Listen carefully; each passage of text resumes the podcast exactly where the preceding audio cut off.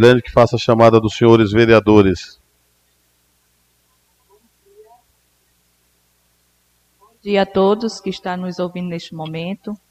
Jari Ednei Teixeira, Elane Wagner, Valdilene Carvalho Lambert, Daniel Moreira Rodrigues, Elisvan Alves Rodrigues, Henrique Amazonas Dantas, José Neto Ribeiro de Carvalho, Ivani de Souza Ritter, Sidney de Souza Filho, Rubens Mário Queiroz Silva, Valdeci Carvalho de Souza.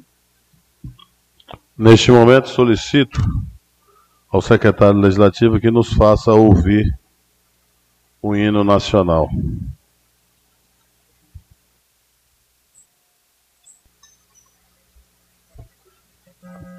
E neste momento, verificando o quórum, declaro aberta a sessão ordinária da Câmara Municipal de Medicilândia, do dia 30 de 5 de 2022,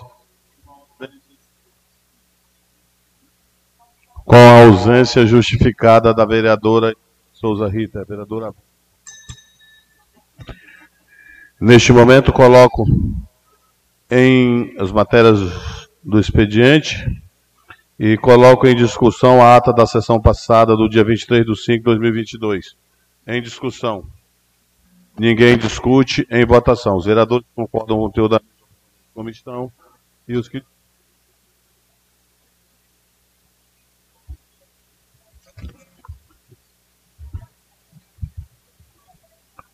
É, os vereadores permaneçam como estão. Os que discordarem, manifestem, por favor.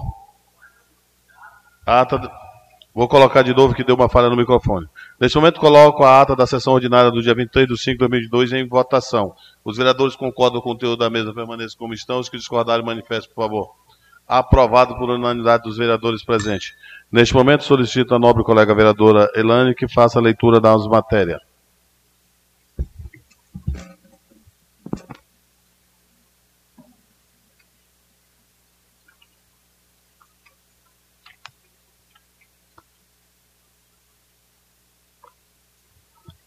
Bom dia a todos que nos ouvem, nos assistem pelos meios de comunicação, a todos que estão aqui na nossa plenária, na nossa Câmara, sejam todos bem-vindos. Parecer número 004-2022, CCJCR, presidente, vereador Elaine Wagner, relator, vereador Fred Almeida Lopes. Está errado aqui, né? Vereador é, secretário Henrique Amazonas Dantas e membro Sidney de Souza Filho.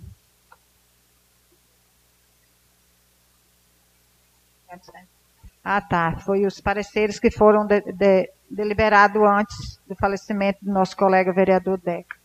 Assunto: Projeto de Lei Complementar número 001 2022, dispondo sobre alterar o anexo segundo a resolução número 07 de 22 de março, que trata do plano de cargos e salários do Poder Legislativo, a fim de criar 11 cargos comissionados de assessor legislativo. O projeto de norma jurídica complementar número 001/2022, acima qualificado, é de iniciativa da mesa diretora desta Casa de Leis, o qual foi protocolado na Secretaria Legislativa da Câmara Municipal por meio do ofício número 016 de 2022, na data de 24 de março de 2022. Vem acompanhado da mensagem, iniciou sua tramitação em conformidade regimental com a data de 24 de março. Conclusão e voto do relator. Excelência, senhor presidente, senhores vereadoras e vereadores. O projeto de lei complementar de que trata o assunto, os autos, é de autoria da mesa diretora da Câmara Municipal, e o objetivo, objetivo é alterar a resolução número 017 de 1993, criando 11 cargos de assessoria legislativa na Câmara Municipal. Nos termos do regimento interno, a proposição foi avaliada preliminarmente em conjunto pelas comissões de Constituição e Justiça e de Finanças, a Gestão Pública, CGSP, artigo 78, em 1 de abril de, do corrente ano. Na oportunidade, foi dispensada a apresentação de emendas e solicitado parecer jurídico sobre a matéria. De posse da manifestação jurídica, a Comissão CCJCR reuniu-se em 26 de abril e, havendo entendimento da comissão, foi matéria despachada ao vereador Fredson Lopes, relator para conclusão do parecer. Despachado o projeto a essa relatoria, CCJCR, ressaltando a manifestação jurídica da Casa por meio de parecer, o qual opina vi, pela viabilidade técnica da matéria, considerando a ponto de, o ponto de vista constitucional, juridicidade e a boa técnica legislativa. Mediante ao exposto, salvo melhor juízo, este relator, com atendimento da comissão, conclui pela aprovação do projeto de lei complementar número 001-2022. O outro sim sugiro aos senhores vereadores e vereadoras da comissão e o plenário que acompanhem o relator. É a manifestação desta relatoria, Sala das Comissões da Câmara Municipal, em 26 de abril de 2022. Parecer Conjunto 001-2022. Finanças. Vereador José Neto Ribeiro de Carvalho, presidente, presidente Valdilene Carvalho Lambert, relatora, Elaine Wagner Secretário Rubismário Queiroz Silva, membro. Gestão Pública, vereadores Valdilene Cavalho Lambert, presidente, Henrique Amazonas Dantas, relator, Daniel Moreira Rodrigues, secretário, José Neto Ribeiro de Cavalho, membro. Assunto: Projeto de Lei Complementar número 001-2022, dispondo sobre altera o anexo segundo da resolução número 007 de 22 de março de 1993, que trata do plano de cargos e salários do Poder Legislativo, a fim de criar 11 cargos comissionados de assessor legislativo. Conclusão e voto das relatorias. Excelências, senhor presidente, senhores e senhoras vereadores e vereadoras.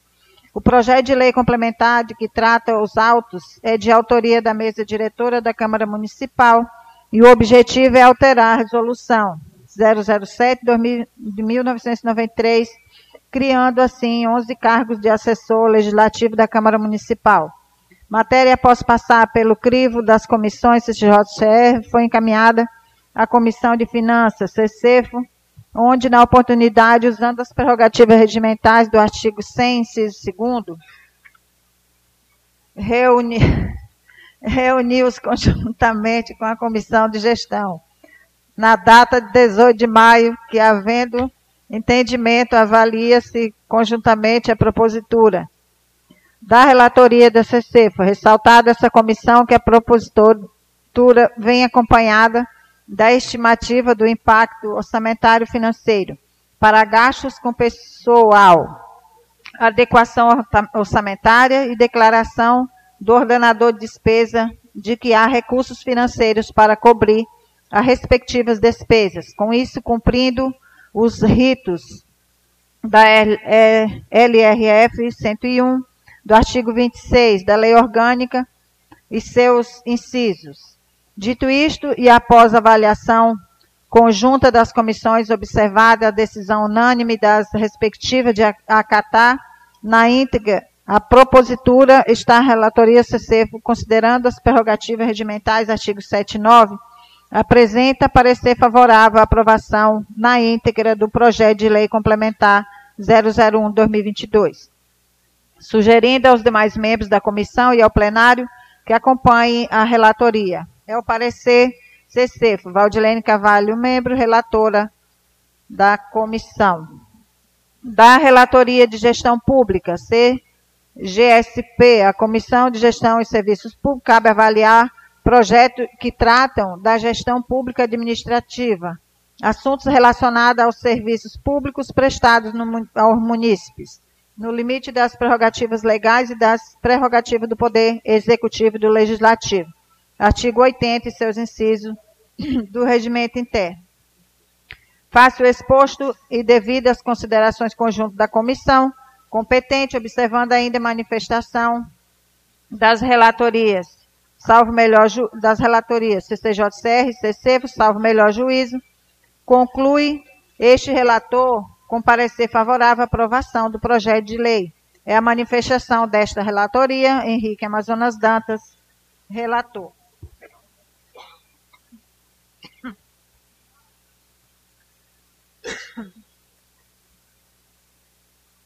Projeto de Lei Complementar número 001-2022, que altera o anexo segundo da Resolução número 007-2022, de março de 1993, que trata do plano de cargos e salários ao Poder Legislativo, a fim de criar 11 cargos comissionados de assessor legislativo.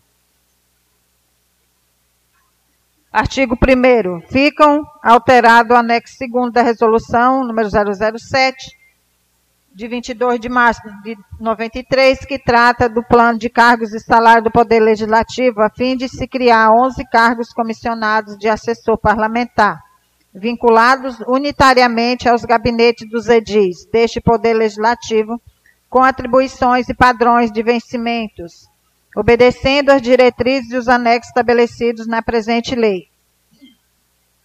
Artigo 2 Os anexos desta lei, contendo as descrições das atribuições, requisitos, remuneração e forma de provimento dos 11 cargos comissionados da assessoria legislativa, que possa integrar o rol de cargos previsto no anexo 2 da resolução número 007, de 22 de março de 93, com os respectivos números subsequentes.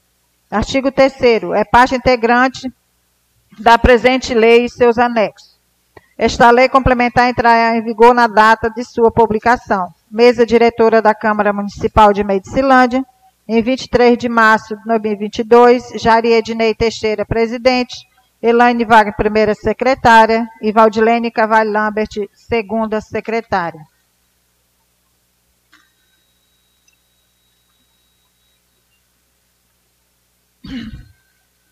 Ofício 001-2022, Medicilândia, 26 de maio de 2022. Excelente senhor Jari Ednei Teixeira, vereador do PDT, presidente da Câmara Municipal de Medicilândia. Assunto: Projeto de Lei Ordinário 006-2022.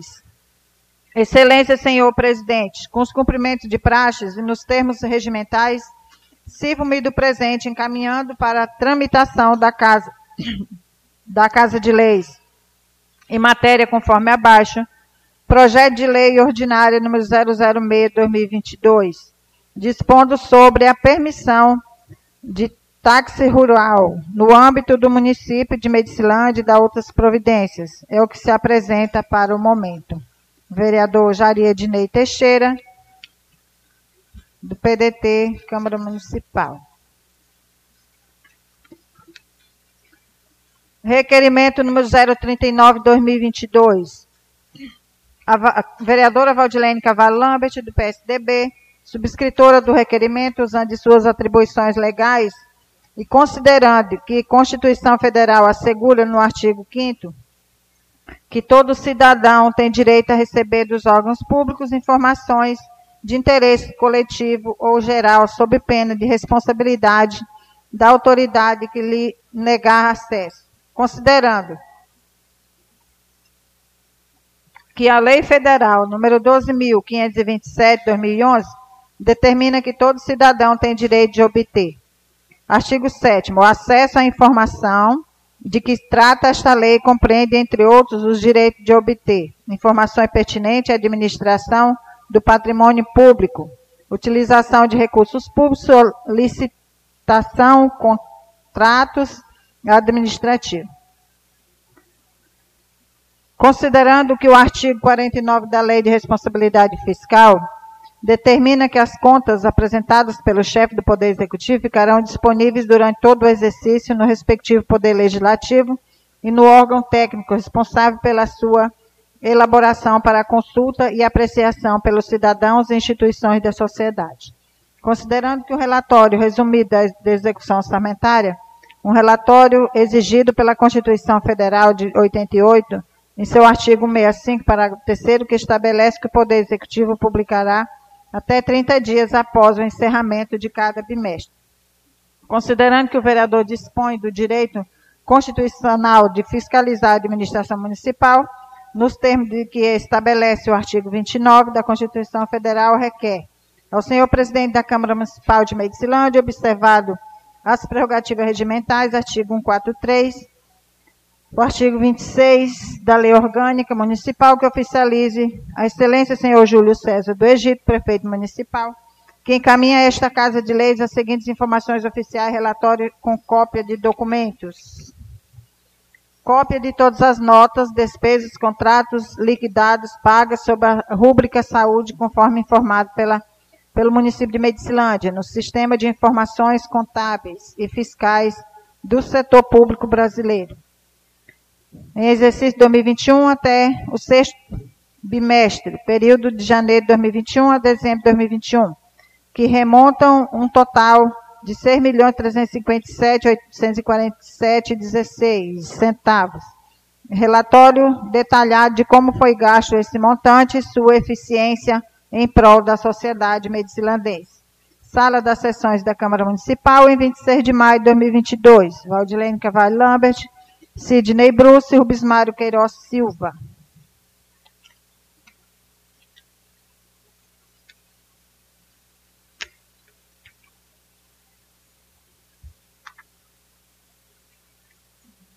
Requerimento número 040, 2022.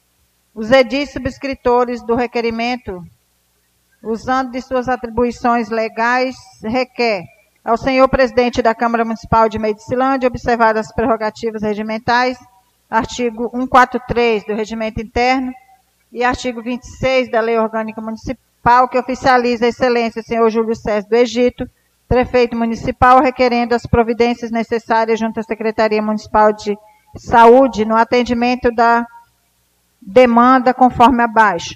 Que o prefeito de Medicilândia proceda com a reavaliação dos servidores que possuem os requisitos para nomeação como agentes comunitários de saúde, de acordo com o prevê a Lei Federal número 11.350-2006. Emenda Constitucional número 51, bem como, caso necessário, que constitua comissão especial para averiguação dos requisitos ensejadores para o preenchimento da vaga na forma da Lei 361-2009. Sala das Sessões da Câmara Municipal, em 26 de maio de 2022, Jaria Ednei Teixeira, Ivani de Souza Rita, Elaine Wagner, Henrique Amazonas Dantas, Daniel Moreira Rodrigues, José Neto de Carvalho, Elisvan Alves Rodrigues, Valdeci Carvalho de Souza, Valdilene Carvalho Lambert, Sidney Bruce e Rubismário Queiroz Silva. Só, isso por momento, presidente.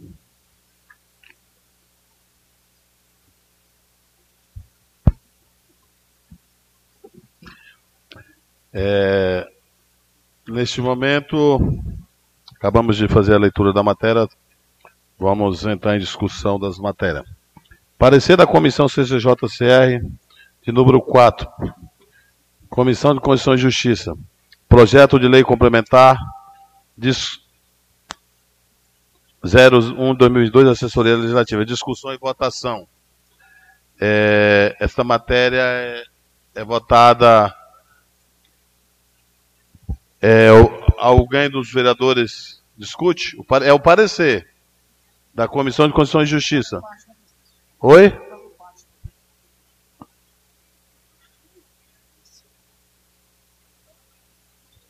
Presidente. Fique à vontade, vereador. Muito obrigado. Quero aqui nesse momento desejar um bom dia ao povo querido de Medicilândia e desejar um bom dia aos meus colegas vereadores e colegas vereadoras e agradecer as pessoas que nos acompanham aqui na plateia. Seu presidente, esse é o parecer 004, que se trata, presidente, da assessoria legislativa desta casa. E eu, presidente, sou um do defensor aqui nessa casa. Que eu vejo alguns colegas se manifestar contra a democracia, mas eu sei quanto eu corro sozinho ao longo desse município. E o meu assessor não vai ficar parado, presidente. Ele vai trabalhar, porque se trata de dinheiro público. E eu gosto de sempre dar exemplo. E o meu assessor vai ser exemplo também aqui nessa casa. Então, para mim, vai contribuir com o meu mandato, contribuir com o povo do meu município. E eu, presidente, sou favorável ao parecer. Muito obrigado.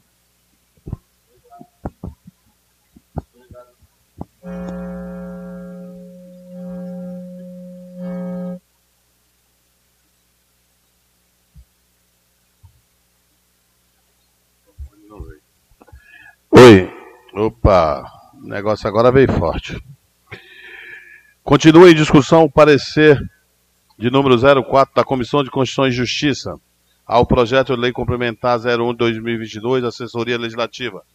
Ninguém mais discute, vou colocar em votação. Em votação, os vereadores que concordam com o teor do parecer permaneçam como estão, os que discordarem manifestem, por favor. Aprovado por unanimidade dos vereadores presentes. Parecer da, das comissões, número 1. Parecer conjunto da CEFEFO de Finanças de Gestão de Serviço Público ao projeto de lei complementar 01, assessoria jurídica. Discussão e votação. Ninguém discute em votação. Os vereadores que concordam com o conteúdo mesmo permaneçam como estão. Os que discordarem, manifestem, por favor. Aprovado por unidade dos vereadores presentes. Projeto de lei complementar de número 01 de 2022. Autor, mesa diretora da Câmara. Dispõe sobre alterar o, o anexo 2 da resolução 07 de 2022 de março de 1993, de que trata o plano de cargos e salário do Poder Legislativo, a fim de criar 11 cargos comissionados de assessoria legislativa. Discussão e votação. Lembrando aos colegas vereadores que esse projeto tem que ser votado nominalmente e que também será votado em dois turnos. Em discussão o projeto de lei. Ninguém discute. Convido a vereadora Ilane, primeira secretária, a ocupar sua bancada para darmos início à votação. Enquanto isso, quero agradecer a presença de todos os presentes. Meu amigo Marco, meu amigo Zezinho, Gessi Tigre, enfim, a todos vocês que estão aqui, sejam bem-vindos. E muito obrigado às pessoas que também estão acompanhando pelas redes sociais e também pela nossa rádio comunitária. Continua em discussão. Ninguém discute, vou colocar o projeto de lei em votação. Projeto de lei complementar número 1 de 2022. Autor, mesa diretora. Dispõe sobre alterar o anexo 2 da resolução 07 de março, de, do dia 22 de março de 1993, de que trata o plano de cargos e salário do Poder Legislativo a fim de criar 11 cargos comissionados de assessoria legislativa. Como vota a colega vereadora Ilane? A vereadora Ilane vota sim. Como vota o vereador Amazonas? Sim. Vereador Amazonas vota sim. Como vota o vereador Daniel? Sim, senhor presidente. Vereador Daniel vota sim. Como vota o vereador Zeneto? Sim, presidente. Vereador Zeneto vota sim. Como vota o vereador Bruce?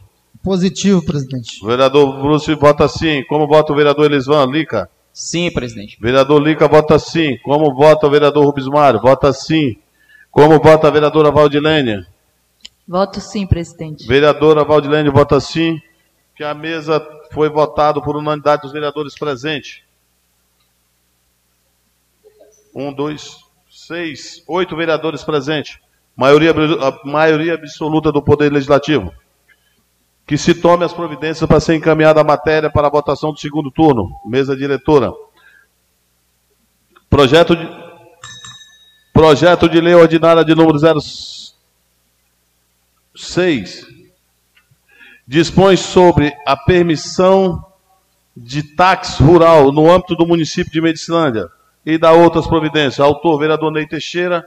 É só para apresentação e eu espero que as comissões debruce sobre esse projeto, que é um projeto muito interessante, principalmente para os nossos moradores da zona rural, que terão aí o serviço de táxi rural regulamentado no município de Medicilândia. Será encaminhado às comissões. Requerimento de número 39. Autores, vereadora Valdilene, vereador Rubens Mário, vereador Cid Souza Filho, popular Bruce. Ao Executivo Municipal, pedido de informação gastos financeiros com o urbanismo do exercício de 2022. Discussão e votação. Com a palavra, vereadora Valdilene. Vou discutir na plenária, presidente.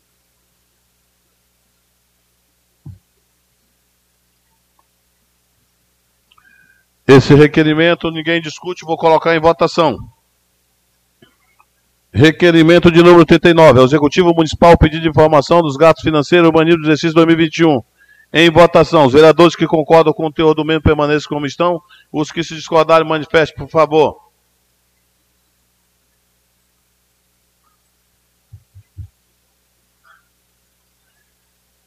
Quatro votos a favor. quatro votos a favor e quatro votos contra. Votou, votou a bancada de cá e a bancada de lá. Cabendo ao presidente desta casa a decisão sobre o, o requerimento. É... Ao Executivo Municipal pedido informações dos gatos financeiros urbanismo, exercício 2021. Neste momento acompanho a bancada que votou contra, voto contra o requerimento, uma vez que acredito que tenha mecanismos no portal da transparência é, suficiente para que o legislativo faça o acompanhamento da matéria. Então, neste momento, está recusado o projeto, o requerimento de número 39. Será encaminhado ao arquivo. Requerimento de número 40. Autor, todo o legislativo, né, os 11 vereadores. Ao Executivo Municipal, demanda dos agentes comunitários de saúde, ACS. Discussão e votação. Ninguém discute em votação. Os vereadores que concordam com o conteúdo do mesmo permaneçam como estão. Os que discordarem, manifestem, por favor. Aprovado por unanimidade dos senhores vereadores e será encaminhado ao governo municipal. Neste momento estamos encerrando a ordem do dia, entrando no grande expediente. Mas antes eu de a palavra ao primeiro oratório, orador, eu gostaria de fazer um esclarecimento ao, aos colegas vereadores. No último, no última semana, especificamente no dia 24, 25 e 26, a Câmara Municipal de Medicilândia recebeu aqui a, a equipe do governo do estado e aonde foi emitido 350 unidades de carteira de identidade e feitos 82 certidões de nascimento e óbito. Quero agradecer o ex-vereador Tião Leite por ter mediado essa ação. Quero agradecer ao prefeito municipal, doutor Júlio, que cedeu os funcionários, que também mediou, que me ligou. E agradecer aos colegas vereadores por esta casa estar sempre aberta a iniciativas como essa. Então, a população de Medicilândia sinta-se representada pelo Legislativo e uma das funções do legislativo é a cidadania do nosso povo. Então, agradecimentos ao governador do estado, que não é a primeira vez que vem ao município. Recentemente tivemos uma ação também do governo do estado ali no canto 80 com o nosso colega vereador Bruce, da deputada estadual também, pelo que eu sei, a, dona, a deputada Renilce, né? Nicodemos também estava acompanhando. Então, parabéns ao governo do estado por essa iniciativa. E no dia 26, nós tivemos aqui um ato que pela primeira vez eu acompanhei de perto, histórico, a não ser quando eu também fiz o juramento, assim, mas esse foi mais, já com mais maturidade. Nós tivemos aqui o juramento da bandeira, do, do, do, pela primeira vez no município de Medicilândia. Esteve aqui o representante da Junta Militar, esteve aqui comigo a vereadora Ilânia, a vereadora Vânia, acompanharam também a, a cerimônia o chefe de gabinete da Prefeitura Municipal, e foi um evento que realmente que de emocionar quando se fala da, do patriotismo do nosso Brasil. Então é a Câmara Municipal também, junto com a Prefeitura Municipal, nesse convênio maravilhoso, onde a Junta Militar, a Junta do Serviço Militar vem ao município de Medicilândia, faz o alistamento militar, e aqueles que já estão é, fora da, da prestação do serviço militar, faz o juramento da bandeira aqui, e os demais continua o acompanhamento e as apresentações do 51 bis, como diz a lei militar para todos os jovens do nosso Brasil. Dito isso, né, nós vamos passando agora para a, o grande expediente da casa, com o primeiro vereador, inscrito vereador Jaria de Ney Teixeira. Ney Teixeira, neste momento, franqueio, é, transfiro a presidência à nobre colega vereador Ilane para que eu possa fazer uso da tribuna.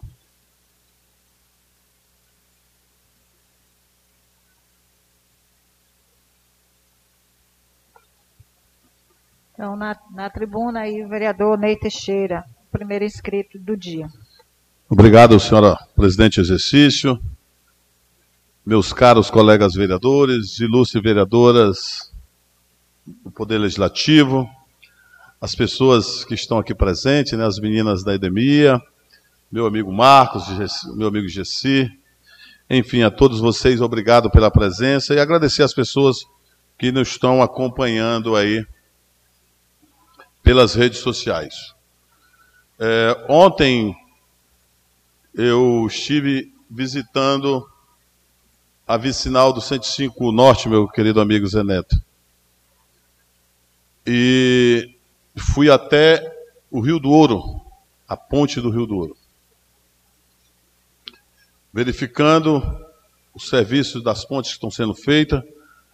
Nessa nova etapa agora, foram quatro pontes já construídas e duas por construir. Isso agora recentemente pelo Adílio. E quando construir essas duas pontes, a do Rio do Ouro, que já está com a madeira toda esplanada, já está em fase adiantada, e terminar a outra, só no mandato do doutor Júlio, no 105, vai ter sido feito oito pontes. E eu fiquei fazendo uma reflexão. Conversei com alguns produtores, com alguns moradores da localidade, já vinha conversando há muito tempo, converso com outros moradores de outras localidades. E a maior dificuldade de se fazer ponte hoje no município é a madeira. É os estirantes para fazer, em que hoje a cada dia fica mais, mais distante, e que se você já não consegue puxar com uma máquina pequena, ou com um trator de pneu, tem que ser duas máquinas, ou um trator de esteira, e muitas das vezes os produtores já não querem doar madeira, porque aquela já é a sua reserva para fazer o serviço da sua propriedade. E, e eu estava com meu filho caçula, o Tássio, e eu falava para ele: meu filho, o que nós precisamos, o município precisa urgentemente pensar numa outra maneira de fazer. Porque dessas oito pontes, colega vereador Bruce, quatro delas vereador Valdeci, poderia ser feito com bueiras, com outro sistema. Nós sabemos que o custo é maior, mas também o trabalho pode ser mais duradouro, ou quem sabe definitivo, desde que se faça-se o serviço de engenharia completo para essas bueiras. E nós precisamos fazer isso, porque acredito que o município de Medicilândia hoje tem muita ponte, muita pinguela muita bueira para ser feito. E aí eu vejo o esforço do prefeito tentando fazer isso. E, e lá vi também a bueira, que é uma bueira que se rebentou, aonde o prefeito já colocou cimento, brita, e que precisa ser feito um serviço de cobertura imediatamente sobre prejuízo, sobre poder ter um prejuízo maior se não fazer aquele serviço de recuperação. Estive hoje pela manhã na casa do prefeito, conversando com ele sobre a vicinal, e fiquei feliz quando ele garantiu que as máquinas, que esse trator de esteira, após fazer alguns reparos, estará sendo encaminhado ao 105, para que faça ali depois do Rio do Ouro, aonde já está praticamente cortado, com crateras ali perto um serviço ali, e que depois voltaria do Rio do Ouro, saindo para a faixa, fazendo o restante da vicinal.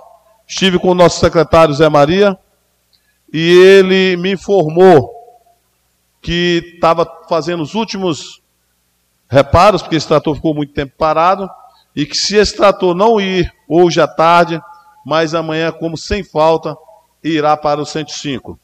E aí tem que se fazer jus ao serviço do Adílio, que ao entrar com a máquina, ele já fez um serviço de buraco e deixando aí a trafegabilidade e acesso àquela vicinal, que infelizmente tem sido uma das vicinais que mais tem sofrido é, com o serviço de, de recuperação vicinal. Então fica aí nossos agradecimentos ao Executivo Municipal por ter atendido esse pleito e estar tá realizando essas pontes. Já existe uma conversa bem adiantada comigo e o vereador Valdeci, juntamente com o prefeito, e que esse trator, ao terminar o 105, saia para o 110, fazendo ali, fazendo ali o ramal e ligando uma vicinal à outra, e também resolvendo lá um problema que já é de, de, de décadas, né? Que é a famosa ladeira do açúcar, e que se precisa se fazer um serviço definitivo e que com certeza o prefeito municipal sairá pelo 110 Norte fazendo também a recuperação da, daquela vicinal do nosso município. Então, assim, fica a observância do, do, do esforço do, do, Executivo Municipal. Estive no transporte hoje na Secretaria de Viação e Obra, Secretaria de Transporte, e vi que estão lá recuperando os maquinários, que estão fazendo os planejamentos para fazer aí o nosso trabalho. Será feito um serviço emergencial também no 95 Norte, aonde já está cortado em alguns trechos. Acredito que hoje ou no tardar amanhã estará entrando uma patrol e continuará sendo feito o serviço que foi feito até a Agrovila continuará sendo feito ali naquela, naquela vicinal. Então ficamos assim agradecido ali e que fique essa preocupação aos meus colegas vereadores, porque vejo que nesta casa é, há uma representatividade política muito forte. Quando o vereador Zé Neto apoia um deputado, o vereador Daniel, o Amazonas, o Bruce, o Elisvão, o Rubens Mário, o Valdeci, a Valdilene, a Ilane, o Ney, vereadora Vânia, que nós possamos fazer uma ação conjunta e, quem sabe, conseguir uma emenda da bancada, da bancada federal no Congresso Nacional, para que a gente possa comprar esses tubos, para que a gente possa comprar essas bueiras, para que a gente possa aí estar tá resolvendo, ajudando a resolver o problema das nossas vicinais. Estou, meus colegas, hoje, é, só confirmando aqui logo mais, mas estou indo a Belém, é, aonde tratarei é, assuntos referentes à nossa feira do produtor, que nós tivemos aqui recentemente o fiscal da, da SEDAP fazendo a vistoria. Estarei tratando também dos, dos microsistemas de abastecimento de água, da 26, 85, 95 aeroporto, quilômetro 120, em que acredito que já está em fase avançada e eu tenho que estar acompanhando de licitação para que nós possamos iniciar essas obras ainda esse ano. E também estarei tratando sobre o nosso festival do cacau, né, para que possa fazermos uma, uma festa para o nosso produtor rural de cacau, mas não só uma festa, que nós possamos trazer também novas tecnologias, que nós possamos fazer uma, uma rodada de negócio, que nós possamos trazer investimentos, possamos trazer os agentes financeiros. E eu dizia, e eu dizia, tá, presidente, só me permita, só um minutinho, só para concluir. E eu dizia aqui, quando o governador esteve aqui no nosso município, no nosso parque de exposição, que Medicilândia, em curto e médio prazo, tem capacidade de triplicar a sua produção de cacau. Abasta que tenha as políticas públicas e incentivo, principalmente dos agentes financeiros da assistência técnica ao nosso produtor. E para isso nós não estamos parados. Nós estamos aí articulando com as câmaras municipais, né? Vou também tratar esse assunto com o nosso secretário, doutor João, a possibilidade de que façamos uma caravana, colegas vereadores. E aí eu espero que esta Câmara, os colegas vereadores estejam à disposição e que possamos, se não ir todos, mas que possamos ir pelo menos a maioria absoluta desse, desse legislativo, numa caravana a Brasília, aonde estaremos discutindo com a, a ministra da Agricultura, com a equipe econômica do governo, principalmente essa, essa discussão do drawback e incentivo do Ministério da Agricultura, Cacau e Cultura. Então, o Legislativo fará uma caminhada nos municípios vizinhos e com parceria com a Câmara Municipal de Vereadores de Brasil Novo, estamos querendo agendar para o início de agosto essa ida à capital do Estado para defender o nosso produtor e a nossa economia do nosso município. Meu muito obrigado, que Deus nos abençoe e abençoe a equipe do governo municipal para que nós possamos ter dias melhores. Muito obrigado. É, ouvimos aí as palavras do vereador Ney Teixeira, quem eu passo a presidência para que eu possa fazer uso da tribuna.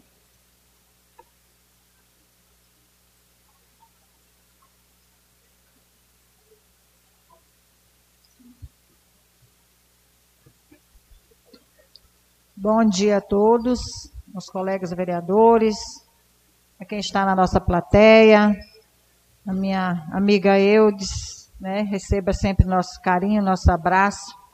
Seu Francisco, em nome do Joel, eu cumprimento a todos, meu amigo Marquinho, tá? Sejam bem-vindos, sintam-se à vontade em nossa casa. Mas só pegando aí, me permita, vereador Ney, você falou sobre ah, o município adquirir canos ou bueiras.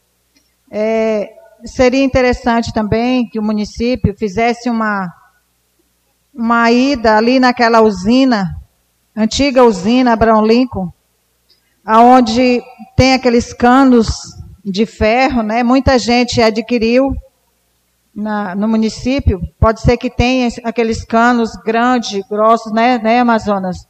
Que serve perfeitamente para fazer bueiras. Pois a cada dia a gente se depara com a realidade. Quem mora nos, nas vicinais, nos ramais, se depara na dificuldade que está tendo já de conseguir madeira para a ponte. Eu moro numa vicinal no 90 Sul e a gente já está com essa dificuldade em algumas pontes dos ramais. E também na ponte principal, a ponte maior que dá acesso aos moradores, que é chamada ali na, na no, Val, no Val de Silva, né? É, próximo ao Vanderlei, ali no Balneário Silva. Hoje, mais um acidente aconteceu ali, de um rapaz que desequilibrou a moto e caiu embaixo, né? Graças a Deus, ele já caiu passando a ponte.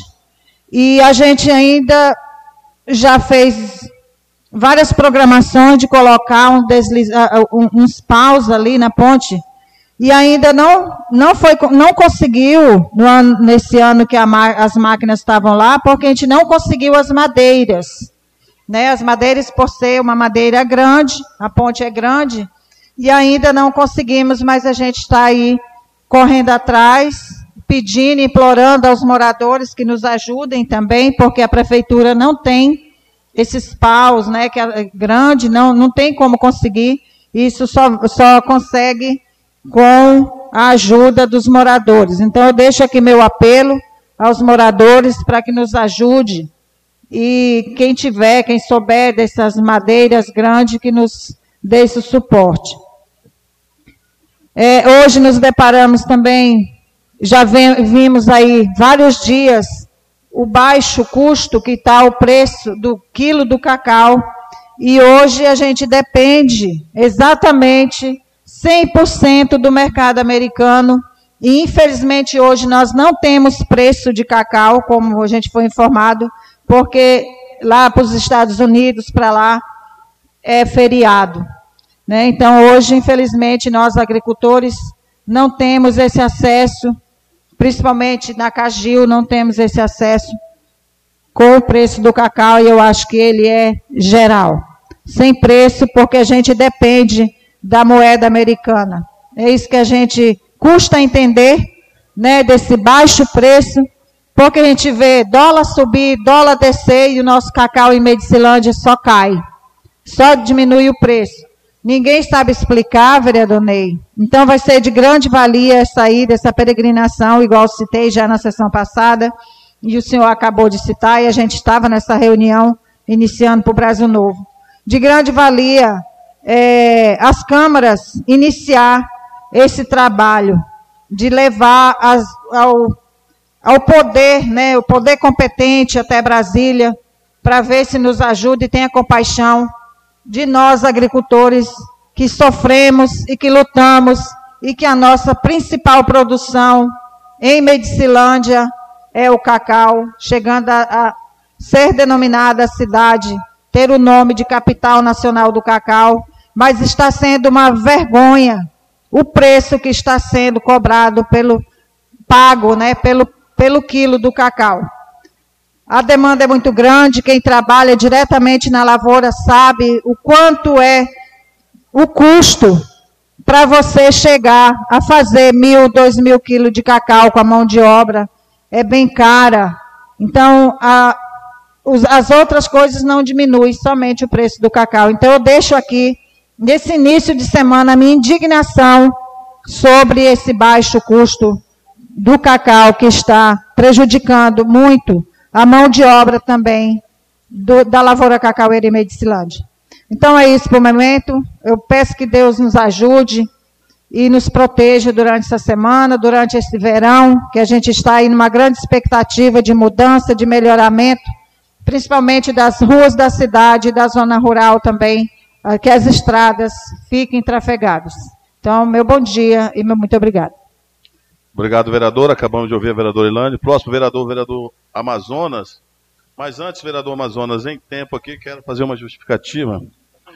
É, quero dizer à população que o nosso cartório, né, o cartório de Medicilândia, nosso cartorário Mateus, a Graça, quem, ao Gabriel, a, a Cristiane, a todos, mando um abraço e dizer que o cartório também foi parceiro dessa ação.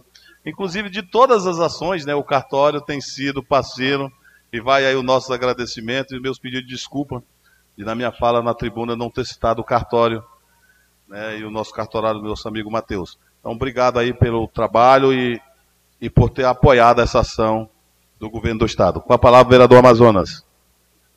Bom dia a todos. Agradecer a presença de, de todos que estão aqui, amigos vereadores, ouvintes da rádio.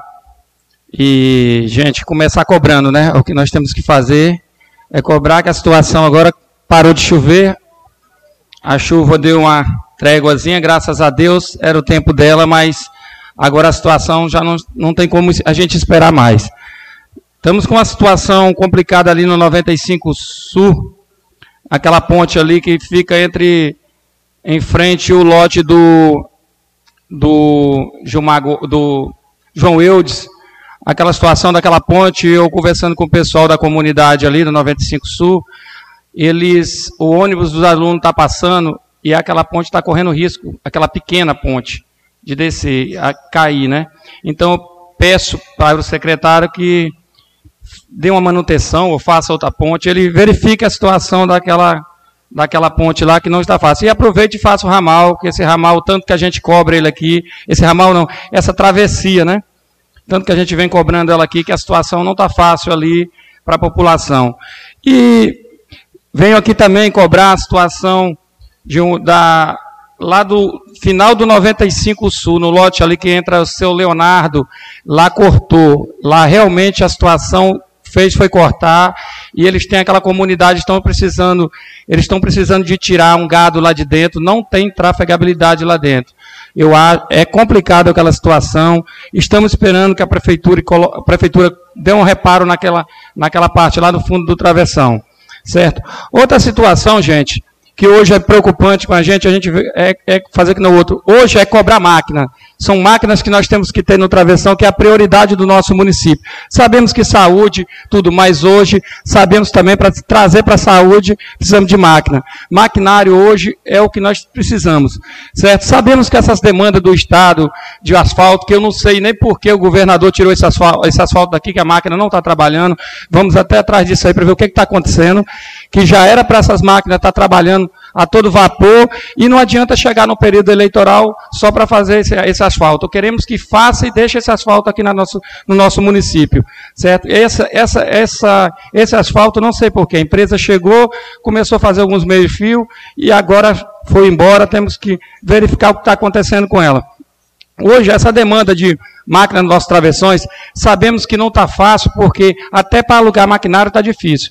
Só que nós temos, o, o tempo vai ficando curto e nós sabemos que os travessões acabaram certo? Ramais, e, e, e, a população, ela tem uma expectativa em cima da gente, porque choveu muito, de estarmos trabalhando, dando essa trafegabilidade para essa população. Então, eu sei que a cobrança vai ser muito alta em cima da gente, em cima do gestor, mas o que, que nós temos que fazer? É vir na tribuna e cobrar. Cobrar, cobrar e fazer esse papel. Ontem me ligaram do 105 Norte, meu amigo Ney, aquela situação ali está horrível, realmente, e espero, conversando já com o gestor, vai ser mandado o trator de esteira para lá, sabemos que a demanda é muito alta, sabemos que não está fácil, e aí já vem os outros travessões, é 105, é 110, é 120, e aí são todos esses travessões, 135, 75 sul, 75 norte, a demanda é grande. E o pior de tudo, gente, que temos para fazer, os ramais também, porque os ramais principais se acabaram todos. Muita chuva, muita chuva mesmo. Só que agora o povo criou essa expectativa que nós vamos ter que resolver a situação, que é o que nós estamos pensando, né? E eu espero que o gestor Tome providência dessa situação, está alugando máquina. Sabemos que as máquinas novas para chegar no município, que você compra hoje, duas caçamba, duas patrol que seja, mas a demanda não entrega no mesmo ano, não, muitas vezes não entrega no mesmo ano, vai passar, vai passar o quê? Dois, três meses para entregar, e aí nós vamos chegar num período de chuva, que vai acarretar uma situação pior do que essa que passamos. Então espero que Deus nos ajude, que façamos, que dê tudo certo com esse maquinário, que vamos correr e vamos trabalhar, que é o, sei, é o que a população quer e é o que os vereadores, todos os vereadores querem. Que sejam uns travessões que dê trafegabilidade para nosso, os nossos, nossos agricultores, certo? Temos também uma situação ali em Vila Pacal, aquela situação daquela da, da do poço de, de, água, até eu avisei esses dias aqui, que aquela água do poço de Vila Pacal, o poço artesiano, ele não tem condição de usar mais aquela água. A água é ferrugem puro. É o puro ferrugem. E sabemos que aquela situação só acarreta doença certo? É só doença que vai trazer para a população, sabemos em cima de problema de rins. Então nós temos que dar um jeito naquilo ali. Ou vamos fechar ele, parar com ele, ou reabrir, ou limpar ele certo? Tem essa cobrança que eu fiz a semana passada também do 95 Sul, que temos também essa situação do poço lá, e esperamos que se, sejamos atendidos por essa situação, certo, gente? E sabemos que hoje o que nós temos que cobrar é a estrada. O que nós queremos é estrada, o que a população aclama para a gente é estradas. Então, eu espero que Deus nos ajude, que façamos, que conseguimos fazer menos 80% desses travessões, ou que sejam os a mais que passam essas, essas máquinas, que dê uma trafegabilidade melhor para esse pessoal, porque está triste. Realmente, estamos fazendo dentro da cidade agrovilas, a situação não está fácil. E eu espero que Deus nos ajude. E muito obrigado a todos.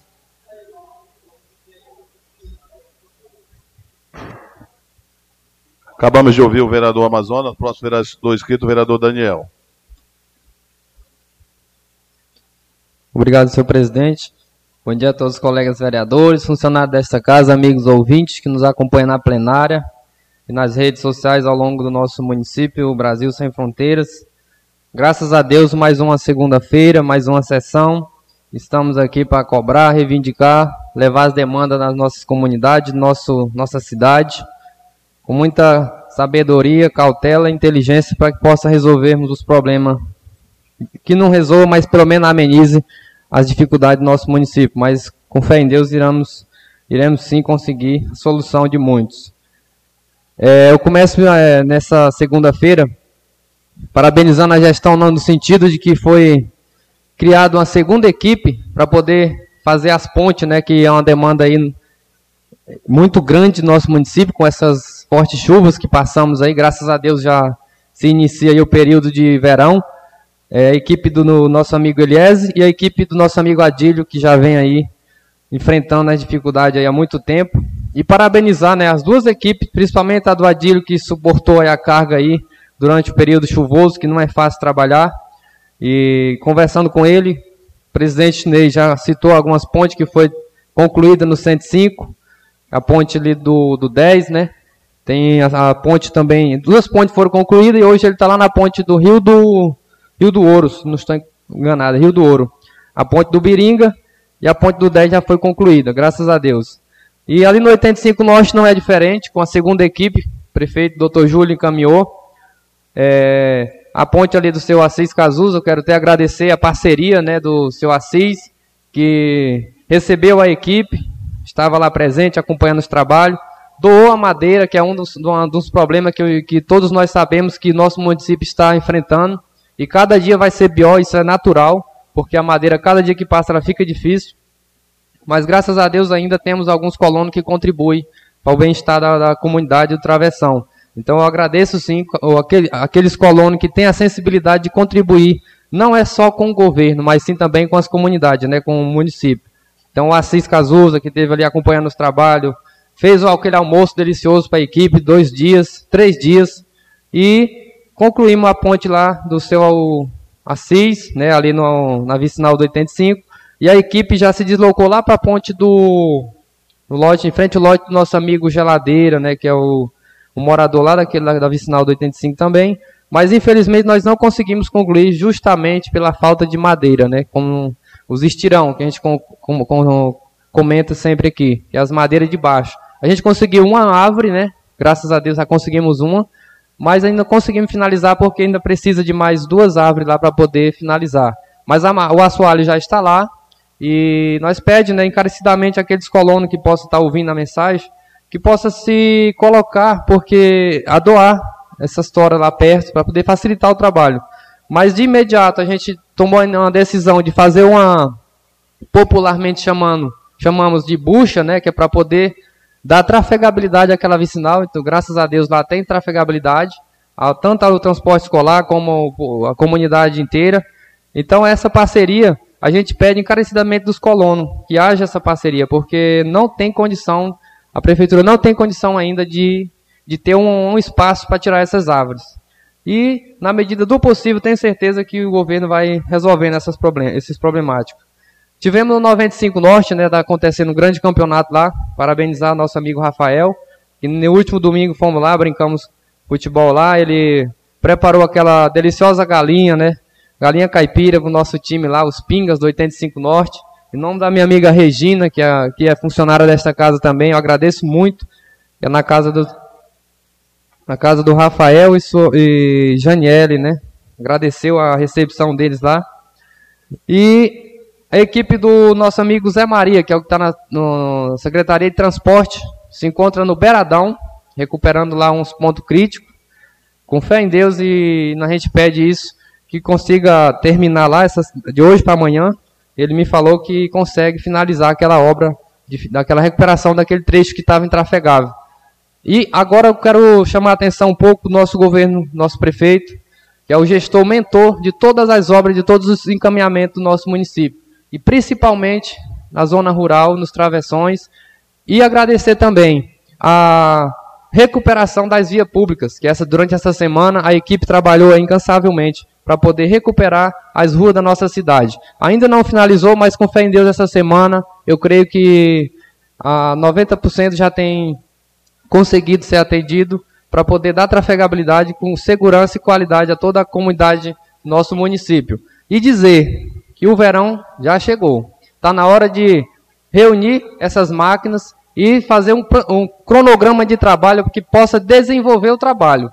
Porque se tiver um cronograma que possa almejar um resultado, com certeza vai conseguir atender todas as vicinais aí a tempo hábil antes do próximo inverno.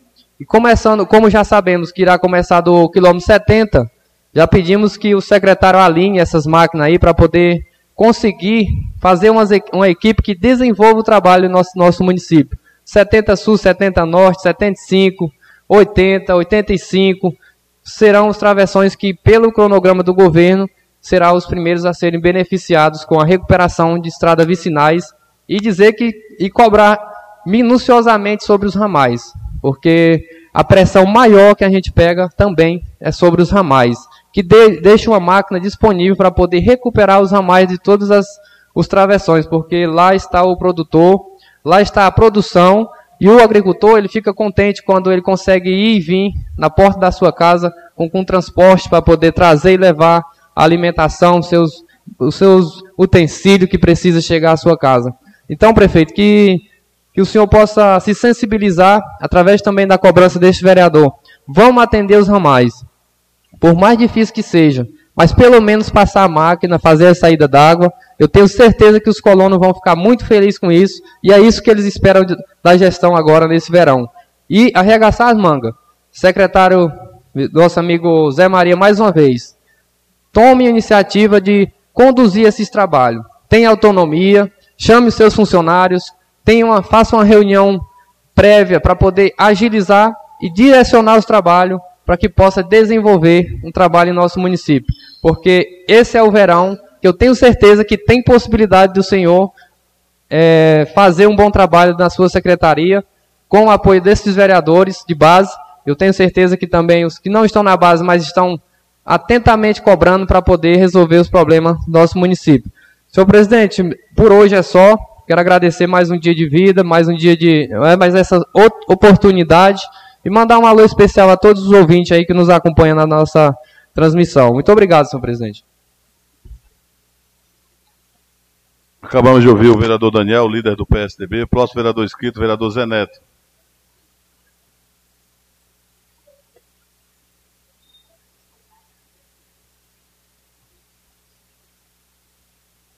Em primeiro lugar, agradecer a Deus por mais um dia de vida.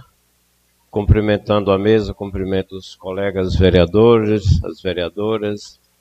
E também quero cumprimentar todos que estão aqui na plenária.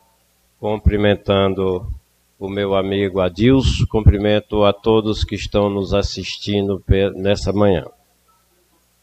Senhor presidente, eu tenho uma preocupação que eu vejo que não é só minha, é sua e demais.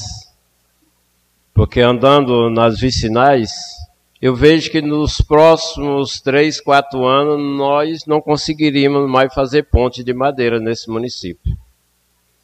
Porque não está fácil, não é por falta de esforço, não é por falta de pessoas para trabalhar, mas sim a questão madeira para fazer, porque tem muitos que até ter, se tivesse doaria, mas hoje é porque não tem e os que têm ele se pensa no, que ele vai precisar lá na frente também. Nós vemos também, os colegas, que o, o colega Amazônia falou, as nossas vicinais elas não estão para recuperar, é para fazer, né, Amazônia? Porque elas acabaram, as nossas vicinais se acabaram ela não é para, não vai ter dizer assim, ah, vamos recuperar a vicinal tal, não vai é fazer como se fosse pela primeira vez. Então ela vai precisar de muito esforço, muita eh, agilidade para que possa, Valdirene, nós dar trafegabilidade a esse povo que estão lá. Tem uns que estão próximos, mas eu estive aqui no 95 Norte, aqui bem longe aqui, é muito sofrido. Tem, até o prefeito mandou um trator de pneu para lá, para agilizar, para que essas pessoas de lá tenham como chegar até a cidade. Porque é uma motinha e na moto você sabe que é limitado, né, Amazônia, para chegar, para levar os seus, ah, ah, os seus suprimentos de necessidade do dia a dia. Quero pedir também aqui, colegas, aqui, eu não sei, eu acho que todos vocês já viram, e já perceberam, nós tem acontecido tanto acidente aqui nessa trajetória da Cagil ali até ali o posto Juruá, ali perto do, do Bacana. E eu, eu quero pedir ao prefeito, e eu achei que só o prefeito, Bruce, pode é, acionar o DENIT para que possa ser feito os quebra-mola. Só o prefeito pode chegar lá com o DENIT e pedir os quebra-mola. E nós precisamos, porque nós temos aqui o posto de gasolina de um lado, do outro lado é o Geraldinho, tem borracharia, e precisa. E nós vemos assim como é uma linha reta dali daquele meio, a velocidade é muito grande. Tanto de moto, de carro, e tem acontecido muito acidente, já até vida, né? Foi ceifada ali naquela trajetória. E eu queria pedir ao prefeito que ele fizesse um esforço e, e identificasse, que fosse atrás e procurasse o DENIT para que seja feito esses quebra-mola ali, para que evitasse tanto acidente. Evitar tanto acidente, porque ali é muito difícil passar um fim de semana que não aconteça um acidente ali naquela trajetória ali, que é a, a, aquela linha ali reta, muita velocidade, para que possa dar assim, mais um pouco de segurança as, as pessoas que trafegam ali na Transamazônica. Sim, vereador Bruce. Obrigado, vereador Zeneto, pelas suas palavras. É um assunto muito delicado, né, vereador Zeneto? Que é a questão dos quebra-molas em frente às agrovilas, né, aqui na cidade, como daquele trecho ali dos dois postos. E isso nos deixa triste, presidente, porque eu tenho enviado uma documentação através da Câmara para o DENIT e até hoje nunca foi respondido. Eu queria aqui fazer um apelo ao presidente desta casa que ele tentasse convocar uma reunião, um representante do DENIT, que nós possamos ir um grupo de vereadores até Altamira e sentar com eles, presidente, para nós ter melhores informações, para nós ver até onde vai a nossa ação quanto vereador, ou a responsabilidade é só do executivo. Eu gostaria que, se eu tivesse no término da sessão, Vossa Excelência fizesse uma fala sobre as minhas palavras aqui, é, vereador Ednei Teixeira. Obrigado, Zé Neto, pelo tempo que Vossa Excelência tem nos dado. Obrigado aí, vereador, pelo tempo que você está me cedendo. É importante esse tema que o senhor falou. Quero até mandar um abraço ao vereador Bel, o ex-vereador Bel, né, que me ligou esses dias pedindo que nós fizéssemos um requerimento e tomasse uma providência a respeito disso. E nós já tivemos algumas vítimas é, ali em frente ao posto. Vou até pedir à secretaria aqui, a nossa assessoria, que faça esses dados junto à Polícia Civil e que nós possamos marcar, vereador, para a próxima semana, uma ida do Legislativo lá no DENIT em Altamira, e se possível a, a Belém, e se possível que se designe um grupo de vereadores, um ou dois, que vá a Brasília é, para ver essa situação. Porque eu vejo que são pontos importantes. Nós temos o quilômetro 70, nós temos o quilômetro 80 e nós temos ali a parte urbana, tanto na saída aqui do, do lado do amigo Chagas, e principalmente ali no Poço Juruá, onde já tivemos grande vítima. Mas conte com essa presidência, com essa mesa diretora, e muito bom tema, e vamos discutir na próxima semana uma ida a Altamira. Muito obrigado, colegas. Então, é porque, assim como nos falou, nós já tivemos muitas vítimas ali naquela acidente, é, é constantemente, e ninguém está livre. Quem passa, quem tem esse trajeto aí, ninguém está livre de sofrer um acidente. Também quero aqui parabenizar a escola Abrão Lincoln, né, pelo, pela programação que foi feita no sábado à noite ali no sindicato. É, em nome da direção da escola Abrão Lincoln, do professor Aguinaldo, da Elaine, da Lidanil e de toda a coordenação e funcionário da escola, que ter feito assim essa junção escola, aluno e pai, assim, a comunidade escolar em um só momento, assim, foi muito bacana. E agradecer também à Secretaria de Educação que deu todo o apoio, né, da pessoa do, do professor Itamar e das coordenadoras que deu todo o apoio para que acontecesse aquele movimento, para que acontecesse aquela programação, que outras daquela possa acontecer, porque é de muita importância onde você vai adquirir conhecimento e vai só o município ganha, todo mundo cresce com essas atividades, com essas programações. Tá? E meu muito obrigado e que Deus abençoe a todos e fique todos com Deus. Acabamos de ouvir o vereador Zeneto, próximo vereador escrito, o vereador Cid Souza Filho, popular Bruce.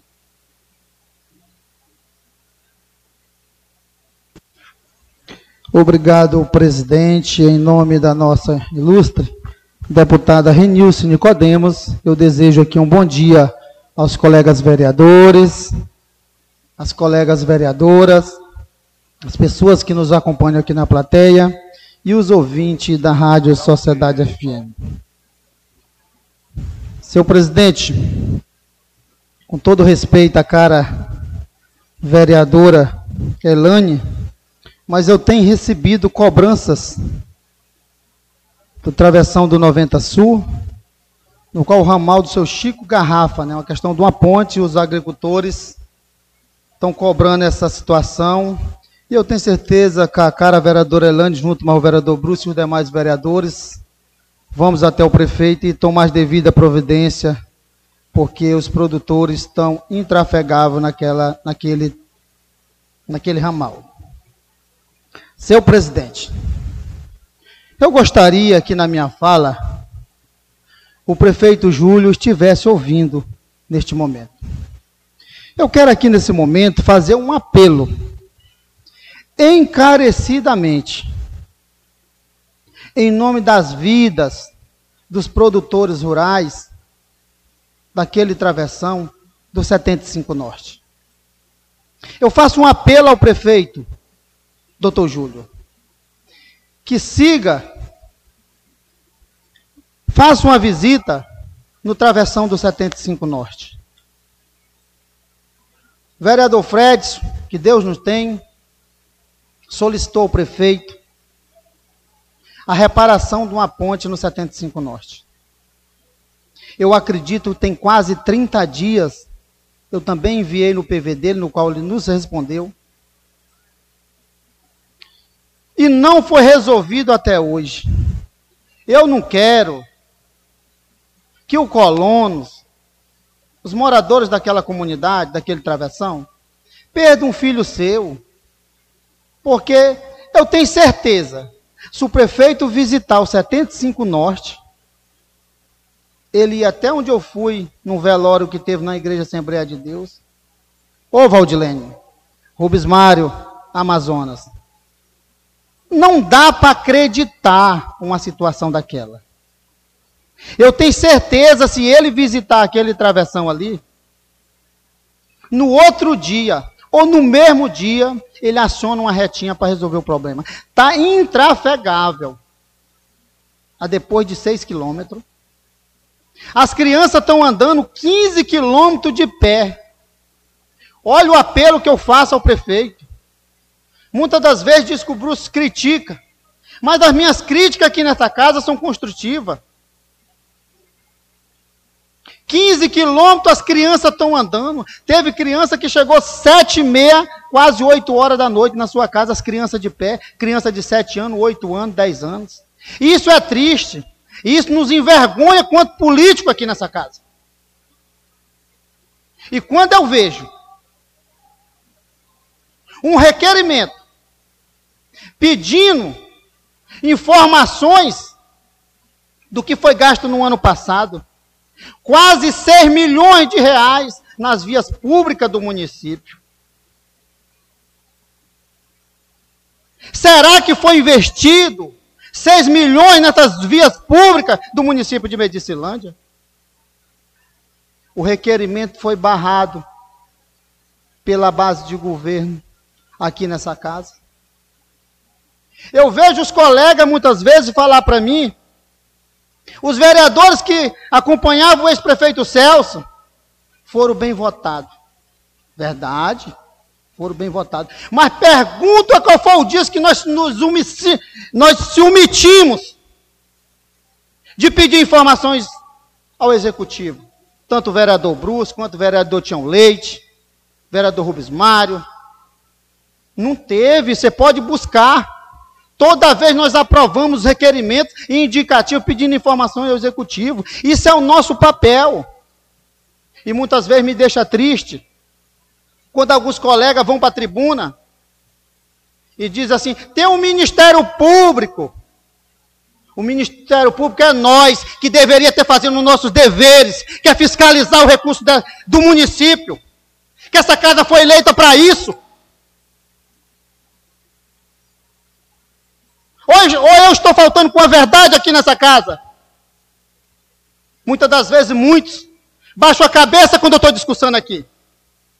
Porque é o mínimo de respeito que nós tínhamos que ter era fiscalizar o recurso desse município, aprovar os requerimentos pedindo informações dos gastos.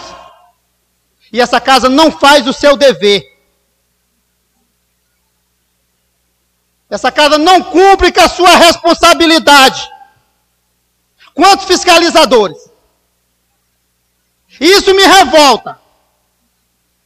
Porque nós estamos de mãos amarradas.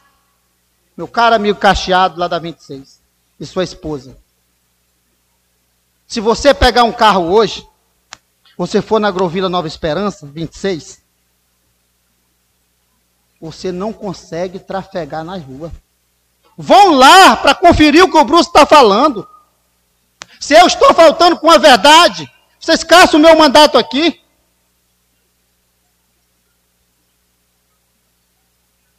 Não recebeu uma lâmpada nos portes durante quase dois anos. Estamos caminhando. Eu desafio o vereador Valdeci. Vossa Excelência, como líder de governo aqui nessa casa, pedir a relação se eles colocaram um porte lá. E o Cacheado está aqui de testemunho no que o Bruce está falando. Mas, presidente, quero aqui ressaltar o empenho de um indicativo, que o qual eu coloquei, o qual foi reprovado pela base de governo aqui nessa casa. Mesmo assim, o prefeito não ouviu sua base. Aprovou a vinda da junta militar aqui. Gente, isso tem contribuído com a juventude, com os senhores que não tinha determinados documentos. Vou parabenizar o governo por ter ouvido. O vereador Bruce é vereador de oposição, mas tem contribuído com esse governo. É dizendo a verdade. O que precisa ser feito. Eu vi aqui semana passada, presidente. Eu não posso negar desconhecimento. Não entrei na fala do colega vereador. Disse que me senti envergonhado de nós dizer que somos a capital do cacau, que nós não tínhamos uma casa para receber os nossos doentes em Belém. Foi resolvido, viu, presidente? Foi resolvido pelo nosso secretário David. O que tal do alcance desse secretário, ele tem contribuído com a população do município. Obrigado, Amazonas, por ter divulgado aqui nessa casa. Inclusive na reunião que tivemos ali, na sala das comissões, foi questionado que era só 20 vagas. O secretário disse: se precisar de mais, vereadora, de base, eu coloco, não interessa, eu pago. Isso, Rubens Mário, eu fico orgulhoso, porque foi uma briga deste vereador aqui nessa casa. Seu presidente, eu quero aqui agradecer meu amigo Gesi Tigre, Cacheada esposa, Joel Laércio, faz parte da base do governo, seu presidente. Agradecer o ex-prefeito gaúcho da Entre Rio, que esteve presente na nossa festa e tem contribuído, como vários contribuíram. Vereador Valdeci esteve lá também. Vereadora Vânia do PT. Acho que ela foi dormir umas duas horas da manhã. Eu saí praticamente uma hora da manhã. Dedicado, trabalhando em prol do meu povo. Presidente, deixa eu fazer um agradecimento a todo aquele povo querido que trabalhou até duas horas da manhã de hoje, para que nós conseguimos realizar um sonho, que é fazer um muro do cemitério do 80. E eu quero aqui dar uma afinetada. O prefeito que eu apoiei, no mandato passado, e fui base de governo, o qual não foi reeleito, não deixamos o povo do 80 fazer torneio para construir muro, não. Foi construído do colégio, sem precisar. Isso nos orgulha. Nós não deixamos, nós não passamos essa vergonha e esse vexame que o atual gestor está passando. Por falta de uma base consolidar o que precisa dentro do município. Muito obrigado, presidente, e que Deus abençoe grandemente o povo do nosso município, e eu espero dias melhores. Estou fazendo uma análise do pré-trabalho do prefeito nos travessões e eu vou dizer se vai fazer os travessões ou não vai fazer todos os travessões. Muito obrigado e que Deus abençoe grandemente cada um de nós. Acabamos de ouvir aí o vereador Bruce, nosso vereador inscrito, o vereador Lica, eles vão, mas antes, quero cumprimentar meu amigo Geraldinho, meu amigo Assanhado, sua esposa que está aqui, meu amigo Wagner, Joel Laércio e os demais. Sejam todos bem-vindos, meu amigo Angelim, que sempre está aqui acompanhando a nossa sessão. Com a palavra, o vereador Lica. Obrigado, presidente. É, quero agradecer a Deus por mais uma oportunidade de estar aqui nessa Casa de Lei. É, desejar um bom dia aos nossos colegas vereadores, nossos amigos que nos acompanham nas redes sociais e aqui na plenária é, meus amigos, é, colegas vereadores, povo que nos escutam, é, hoje não poderia deixar novamente de ser um dia como os demais, né? De cobranças. É, venham cobrando. Eu sou um cara que não gosta de ser polêmico. Quando eu chego a falar aqui é porque a gente já está cansado de cobrar via telefone, via pessoalmente, juntamente com o secretário, e não ser atendido porque tem secretários aí do nosso prefeito que eu acho que eu vou ter de ir é para Disney, porque ele acha que eu sou pateta. Fala uma coisa e depois fala para os outros e chega até o ouvido da gente, né? Que não é para se preocupar com o vereador. e que pensa que a gente é pateta para ir enrolando. E eu quero dizer ao nosso prefeito que tem que tomar cuidado com essas atitudes desses secretários, porque tem uns que eles não somam, não. Eles só vão atrapalhar a gestão dele. Mas eu quero cobrar aqui a situação lá do 122,5, porque eu vim cobrando telefone, ligando, não me atenderam. E eu quero que fique registrado aqui e o povo escute, que eu estou realmente cobrando.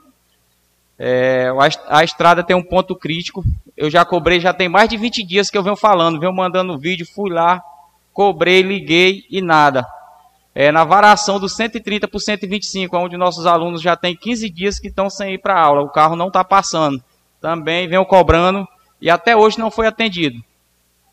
É outra situação aqui que eu quero cobrar, porque são várias, mas temos que resolver umas primeiro para depois passar para as outras, porque não adianta eu ficar acumulando papéis e cobranças aqui e não ser atendido nenhuma. Tem de ser uma de cada vez. É, a iluminação lá dos 120 faixa. É, eu queria também, é claro, não desmerecer o trabalho dos meninos, que eles fizeram um trabalho bom. É, agradecer o prefeito por ter atendido o pedido desse vereador. É, agradecer o senhor Daniel, que é responsável, o Joel, o Johnny, que estiveram lá no 120. Mas, aliás, eu até mandei mensagem para o senhor Daniel que peça para os meninos retornarem lá. Porque o vereador é para fiscalizar, é para cobrar. E eu estive lá ontem e tem umas ruas que a gente marcou, não são muitas, mas ficou para trás sem colocar iluminação e o povo está me cobrando. Aliás, recebi até vídeo à noite da escuridão da rua. Eu peço ao nosso secretário que possa tomar as providências para pedir à equipe para retornar para concluir o serviço. Mas quero dizer que eles estão de parabéns pelo começo que já deram lá na comunidade. É, várias ruas foram colocadas iluminação, mas em que, que ainda falta ainda. Tá? E outra coisa que eu queria que é, cobrar, cobrar, cobrar não, é falar dos meus colegas, é que a gente sabe aí a, as construções né, de colégios que o nosso prefeito está buscando ali no Cacoal. E eu tive analisando lá em casa, é, conversei até com alguns vereadores, é que se essa obra se concluir, a gente colocasse o nome daquele colégio lá do Cacoal em homenagem ao nosso querido e eterno vereador Fred Almeida Lopes, é, pelos serviços prestados em nosso município. É, eu acredito que isso é de grande importância para que ele esteja em nossos, em nossos corações, sempre lembrado pelo nosso povo, pelos serviços prestados à nossa sociedade e ao nosso município de Medicilândia tão querido. É, também, presidente, eu queria cobrar a situação de uma ponte lá do 120 Sul. Que a ponte está para desabar, a estrutura da ponte está boa, mas devido às fortes chuvas, a ponte baixou. Eu queria apenas que o, o rapaz responsável pela ponte fosse lá mais eu, para a gente ver o que, que ia precisar para não perder a estrutura daquela ponte. Porque sabemos as dificuldades de fazer uma ponte nova e ela está boa, mas se deixar como está, ela vai desabar e o prejuízo vai ser maior. E quero agradecer a todos e dizer que estou aí para cobrar. Não é fácil, mas a gente vem desempenhando um trabalho presente nas comunidades, cobrando, correndo atrás e é para isso que a gente foi eleito. Tá? Quero desejar um bom dia e, e agradecer a Deus novamente, porque sem Ele nós não somos nada. É, vou retornar a palavra ao presidente. Meu muito obrigado, que todos tenham um bom dia. Obrigado, vereador Lisvan. Acabamos de ouvir as palavras do vereador Lica. Próximo vereador inscrito, vereador Rusbi Mário, do MDB. Fique à vontade, vereador.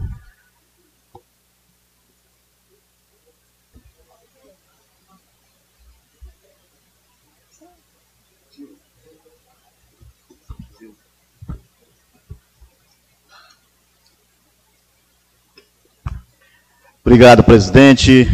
Quero agradecer a Deus, em primeiro lugar, cumprimentar cada um dos colegas vereadores presentes, cumprimentar as pessoas que estão na plateia. Bom dia muito especial, seja bem-vindo a essa casa de leis.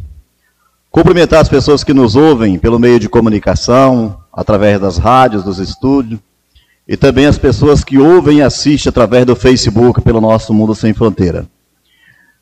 Presidente, quero iniciar o meu discurso hoje aqui na tribuna dizer a importância, presidente, que é de um parlamentar a sua determinada função no exercício que a sociedade deu o mandato através do voto, a importância dele quando ele é revestido em prol da sociedade. Eu tenho certeza que cada um de nós procura os espaços para suprir a necessidade daquele que deu a confiabilidade de ser um legislador. Porque eu sempre digo, mas o colega Bruce, que tem um vereador e tem um legislador. Então, cada um se encaixa no perfil que ele acha que tem que servir o povo. O meu eu estou legislando em causa própria, em defesa da sociedade, que sempre eu fiz desde o primeiro mandato. A prova é o nepotismo que eu votei contra um governo que eu fazia base. Então isso é um legislador. Ah, mas você vai ser prejudicado. Eu digo que manda é a lei. E se a lei manda, eu tenho que cumprir. Foi esse o juramento que eu fiz. Mas, presidente, eu fico triste ao ver, na ausência deste vereador, na sessão passada, do requerimento zero. Deixa eu me ver aqui, o requerimento zero. Requerimento, não estou falando de indicativo, 035-2022. Reprovado, senhores, essa casa, pela maioria dos legisladores aqui presentes, especificamente população que nos ouve nesse momento. O requerimento tratava pedindo ao pregoeiro deste município que vieste a essa casa prestar esclarecimento sobre o processo licitatório da Prefeitura Municipal de Medicilândia. E aí eu coloquei que o pregoeiro viesse prestar relatório de aluguéis de máquinas sobre o pregão, claro, recurso ele não tem que prestar, é sobre o pregão. Licitação da Secretaria Municipal de Saúde e também licitação da Secretaria Municipal de Educação e demais outros processos ocorridos dentro dessa gestão 2021 a 2022. Requerimento de autoria do vereador Rubens Mário Queiroz, do MDB, assinado por vereadora Valdilene, PSDB, e Sidney Bruce, do DEM. Está aqui o requerimento.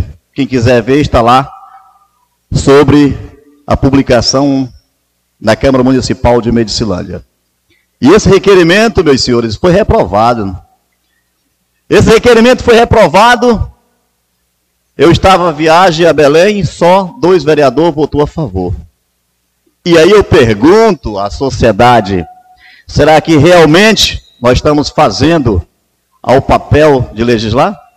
Quando é reprovado, um requerimento pedindo informação ao executivo que se trata especificamente do setor de licitação que mais eu tenho cobrado nesta casa, da licitação fraudulenta, da licitação inventada, da licitação todas que têm a maioria com dispensa de inegibilidade, aí é negada essa casa. Mais triste, colega Valdilene, ao ver o vosso requerimento 039 reprovado hoje nessa casa, que se trata especificamente pedindo de informação ao executivo urbanização de recursos públicos, a licitação, os contratos do mesmo, no valor, está aqui, 6 milhões e 357 mil e 847 reais e 16 centavos que foi gasto em 2021 nas vias públicas da cidade. Aí, colega Bruce, eu tenho que compactuar com você. Mas, segundo o executivo, diz que não é jumento, é um jegue, né? Se espojar na praça, os pés ficam para o lado de fora. Será que dá para um jegue andar sobre os recursos de 6 milhões que esse município foi gasto em alguma coisa real? Será que dá? Isso é uma falta de respeito, é um tapa na cara da sociedade isso aqui, é enganar o povo. É por isso, senhores, que está aqui, ó, diante de todos os jornais, Prefeitura de Pacajá, mira da polícia, da GAECO, investigação do Ministério Público, afastar os funcionários por desvio de recursos. Está aqui a prova. Lá foi juiz, o vereador denunciou e realmente a justiça fez o seu papel. Está aí. Está aqui, ó. Será que as denúncias que eu fiz junto com alguns colegas, e não tenho medo de dizer, vai chegar a ponto de ser esclarecido. Eu estou fazendo o meu trabalho. As irregularidades eu estou mostrando. Agora, a justiça cabe ao seu ponto de fazer juiz. E o Pacajá foi feito. Está aqui, ó. Em todas as páginas do jornal. Então, Medicilândia, com tanta fraude, em licitação, negar o pregoeiro vir a essa casa, é dizer para a sociedade que tá bom. Eu não vou fazer isso. Vai lá ver de tanto a gente cobrar a porcaria que fizeram no bairro Surubim, uma falta de vergonha com a sociedade, não é favor não, o dinheiro é votado, o orçamento dessa casa, prefeito você tem obrigação de executar, não é um favor não. Vai ver o Cacoal. Ficou pior, as pessoas não saem nem de casa mais. Nelson Pastana, que tanto eu falo, tá lá. A patrão fez uma ceboseira até a frente da minha casa e o que é para fazer lá, o pessoal ela nem sequer chegou e disse que está molhado. Lá não tem uma gota de água impedindo de uma patrão passar, mesmo que tivesse, tem regra para isso, é para drenar. E aí a sociedade fica cobrando desse vereador, eu cobrando, e dizendo que eu sou oposição. Vou continuar oposição, que se cobrar for oposição, eu acho que todos nós vamos fazer o nosso papel.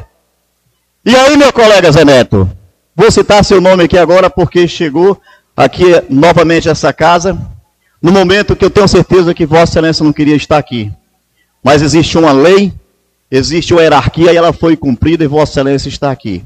Mas compactuar, meu amigo Zé Neto, com o requerimento dessa magnitude onde eu acabei de falar, é dizer para a sociedade que não está realmente antenado com o que está acontecendo no município. Meu amigo Daniel, eu quero lhe parabenizar pelo trabalho que você vem fazendo, cobrando, continuamente no 85 Norte. E fui lá, fiz o vídeo, fiz o requerimento, e Vossa Excelência estava junto, ajudando. De tanto cobrar, estava cansado, as suas costas estavam parecendo um couro de jacaré. Mas o que eu quero dizer, Daniel, que governo ruim só vai na pressão. E você está fazendo o seu papel, e nós estamos fazendo aqui o nosso juiz, então pressão. Dizer, Executivo com farsa que não tem madeira, foi apreendido quatro caminhão de tora por este município que eu pedi também esclarecimento sobre essa madeira não chegou, mas agora vou atrás no Ibama, que lá está a metragem completa e vou trazer para essa casa para a sociedade saber o que realmente está acontecendo. Concluí, meu presidente. E aí, eu vou trazer bolo para parabenizar? Jamais. Quero dizer, meu presidente, que a gente é cobrado continuamente. E eu vi o prefeito subir essa tribuna aqui e me deu vontade de sorrir, mas infelizmente o momento não era de sorrir. Era de atender o povo que precisa de estrada e precisa de ponte. Dizer que aquela, aquela ampliação do hospital né, não é obra do governo do estado, é obra do doutor Júlio. Mas o governador já está sabendo que é obra dele então ele deve construir. Mas ele tem que me dizer onde está na lei orçamentária esse recurso designado para essa construção lá. Porque falar é fácil, difícil é provar. E outra coisa eu digo, meu presidente, a LDO está nesta casa. E jamais eu vou compactuar com a LDO da forma que vem, sem fazer as audiências públicas, porque a lei tem que valer em todos os territórios e Medicilândia não vai ser diferente. Aqui nós temos especificamente uma lei criada para que possa ter a licitação, que ela não é só do, do, do governo municipal, é federal também. E aqui está desobedecendo isso. E eu não vou compactuar. Quero dizer que eu estou hoje fazendo esse comentário, meu presidente, e afirmando que esse legislador não compactua com a LDO sem as informações precisas da audiência pública. Obrigado, presidente. Que Deus abençoe. Desculpe extrapolar meu tempo.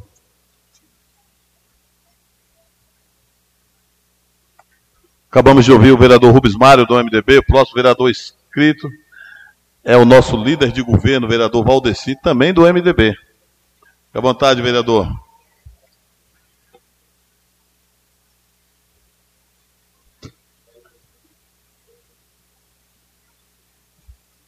Primeiramente, agradecer a Deus por mais um dia, né, de segunda-feira. Agradecer pela vida e pela oportunidade concedida por Deus a cada um de nós que se faz presente aqui nessa câmara e no que está nos ouvindo pelos meios de comunicação. Senhor presidente, eu quero aqui rapidamente renunciar o, o mandato de líder do MDB aqui nessa casa. Porque até porque eu não posso assumir duas lideranças diante da Câmara Municipal, porque eu assumi segunda-feira passada a liderança de governo doutor Júlio desse município. Então quero que fique registrado aí, presidente, nos anais dessa casa, que eu não faço mais a liderança do MDB de bancada, até porque nós temos mais dois colegas vereadores do MDB, né, que possa fazer também essa assumir esse papel de líder do MDB. Meu presidente, eu quero aqui rapidamente afirmar para os colegas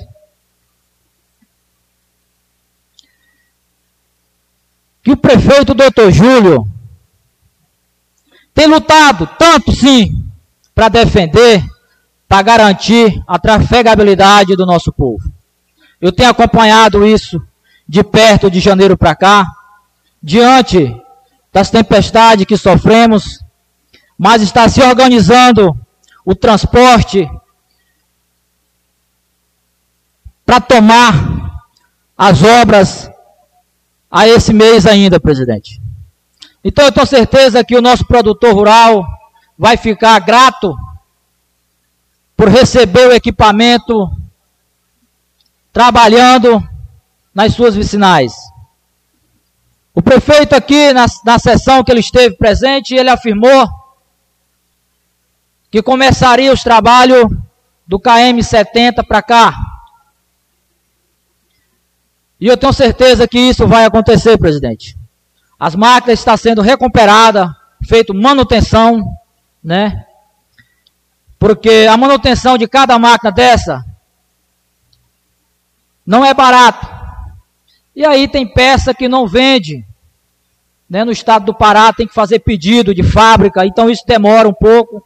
Então, diante dessas demoras, a entrega das peças para que se reponha a equipe de máquina, vem sim o justificativa da demora das demandas para se se vir fazer a trafegabilidade dos nossos munícipes. Presidente, rapidamente, eu quero aqui parabenizar o secretário David, que agora há pouco foi parabenizado pela oposição, aqui nessa tribuna. E isso mostra que o prefeito doutor Júlio está trabalhando. Isto mostra que o secretário, ele não faz e nem toma suas decisões sem falar com o executivo. Até porque quem nomeia secretário é prefeito. E eu fico feliz, colega Amazona, quando Vossa Excelência anunciou aqui nessa casa o apoio que a Secretaria de Saúde vai dar aos nossos munícipes, à capital, aos nossos doentes. Isso não é mérito de A ou B, isso é mérito do prefeito doutor Júlio, porque se ele não der o aval, você pode ter certeza que isso não estaria sendo concluído e muito menos parabenizado aqui por alguns colegas, que criticavam alguns no passado aqui, que dizia que toda segunda-feira o prefeito faria um aniversário. Então eu vejo que o prefeito fez um aniversário hoje e parabenizado pela oposição. Isso me deixa muito grato e feliz, porque eu também tomei um rumo certo. E eu quero fazer um apelo a todos os colegas aqui. O verão está aí. E nós todos aqui cobramos estradas e vicinais. Mas eu não vi aqui ninguém aqui dar apoio e pedir apoio ao prefeito. para que dê um reparo no salário dos operadores, porque é ele que vai ficar de semana a semana ao longo do município sem vir em casa visitar sua esposa, seus filhos. Então eu acredito, prefeito, que Vossa Excelência possa a dar um apoio a esses operadores, um apoio para que eles venham a trabalhar com mais alegria, porque eu tenho certeza que ele já faz isso, porque eles exercem uma função que é onde eles trabalham com amor, aonde eles fazem o seu serviço com dedicação. E é uma secretaria que é uma das mais cobradas no município, é a nossa secretaria de transporte, aonde nós dependemos da secretaria para que vir fazer as nossas vicinais e ramais. Eu quero aqui, presidente, agradecer ao meu deputado Heraldo Pimenta pelas ações e a dedicação que ele tem na Transamazônica, em especial ao município de Medicilândia, aonde o deputado já tem aqui destinado o seu esforço a duas patrulhas mecanizadas, aonde o deputado também conseguiu aí, presidente, até a gente conversou referente a essa situação da feira do produtor rural, aonde Vossa Excelência, juntamente com seu deputado, também conseguiu né, uma feira para que vinha atender os nossos produtores, nossos feirantes. E a emenda que o deputado conseguiu para a gente, para a construção da nossa feira municipal, é de 1 milhão e 750 mil. E eu estou confiante, vereador Bruce, que o esforço desse deputado, juntamente com Vossa Excelência, que tem feito aqui cobrança ao deputado Heraldo Pimenta,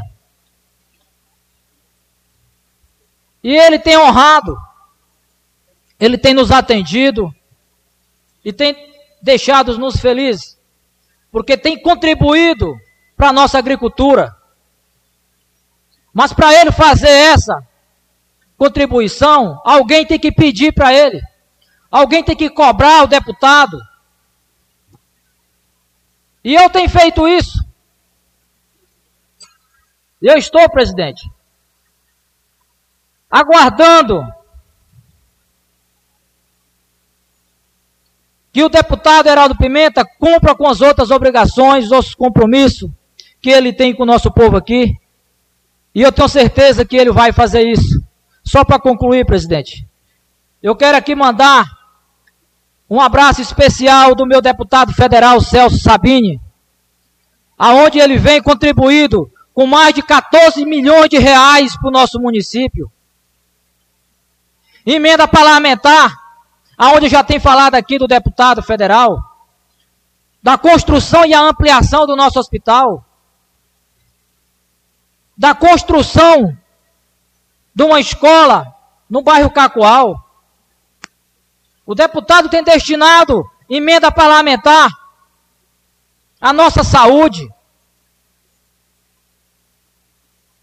E isso nos deixa muito grato e honrado porque o povo tem que olhar e definir, definir, presidente, quem está ajudando o povo, investindo recurso. Se eu estou pedindo estou cobrando, você pode ter certeza que eu também vou acompanhar. E sou muito humilde, sou muito humilde também de lá dizer às empresas que pegaram essa licitação, que eles também estão fazendo o papel deles, que é de construir e entregar a obra ao nosso povo. Senhor presidente, eu quero agradecer a todos imensamente que estão nos acompanhando pelas redes sociais, que estão nos assistindo aqui na, na plenária. E faço um apelo aos colegas. Vamos ajudar o doutor Júlio a construir esse município de coração, muito obrigado, que Deus nos abençoe imensamente a cada um de Vossa Excelência. Acabamos de ouvir o pronunciamento do vereador Valdecir e a próxima vereadora escrita, a vereadora Valdilene. Fique à vontade, vereadora.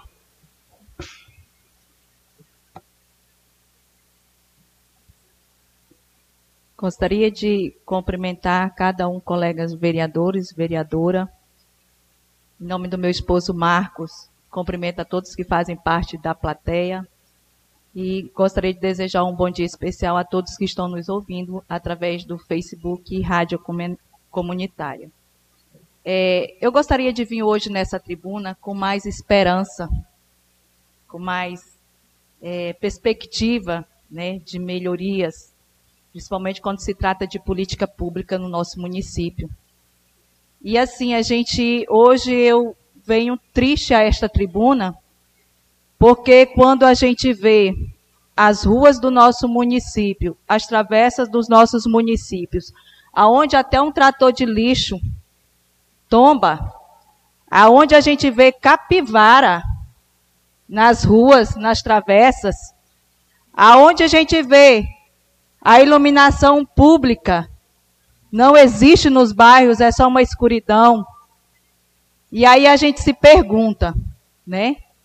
Aonde a gente vai lá no sistema, que é o Sinconf, eu acredito que o nosso presidente sabe muito bem como é esse sistema, que é uma prestação de conta ao governo federal, e aí você vê lá mais de 6 milhões investido no urbanismo da nossa cidade. Né? E a gente se pergunta, aonde é que estão esses serviços? Será que estão debaixo da terra? Será que é um saneamento? Mas aí também tu vai também no saneamento básico urbano, você encontra de notas empenhadas mais de meio milhão.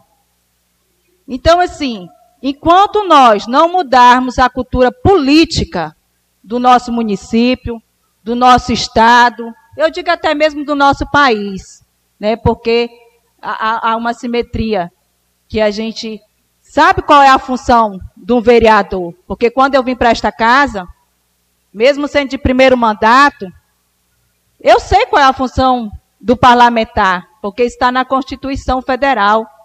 É legislar e fiscalizar.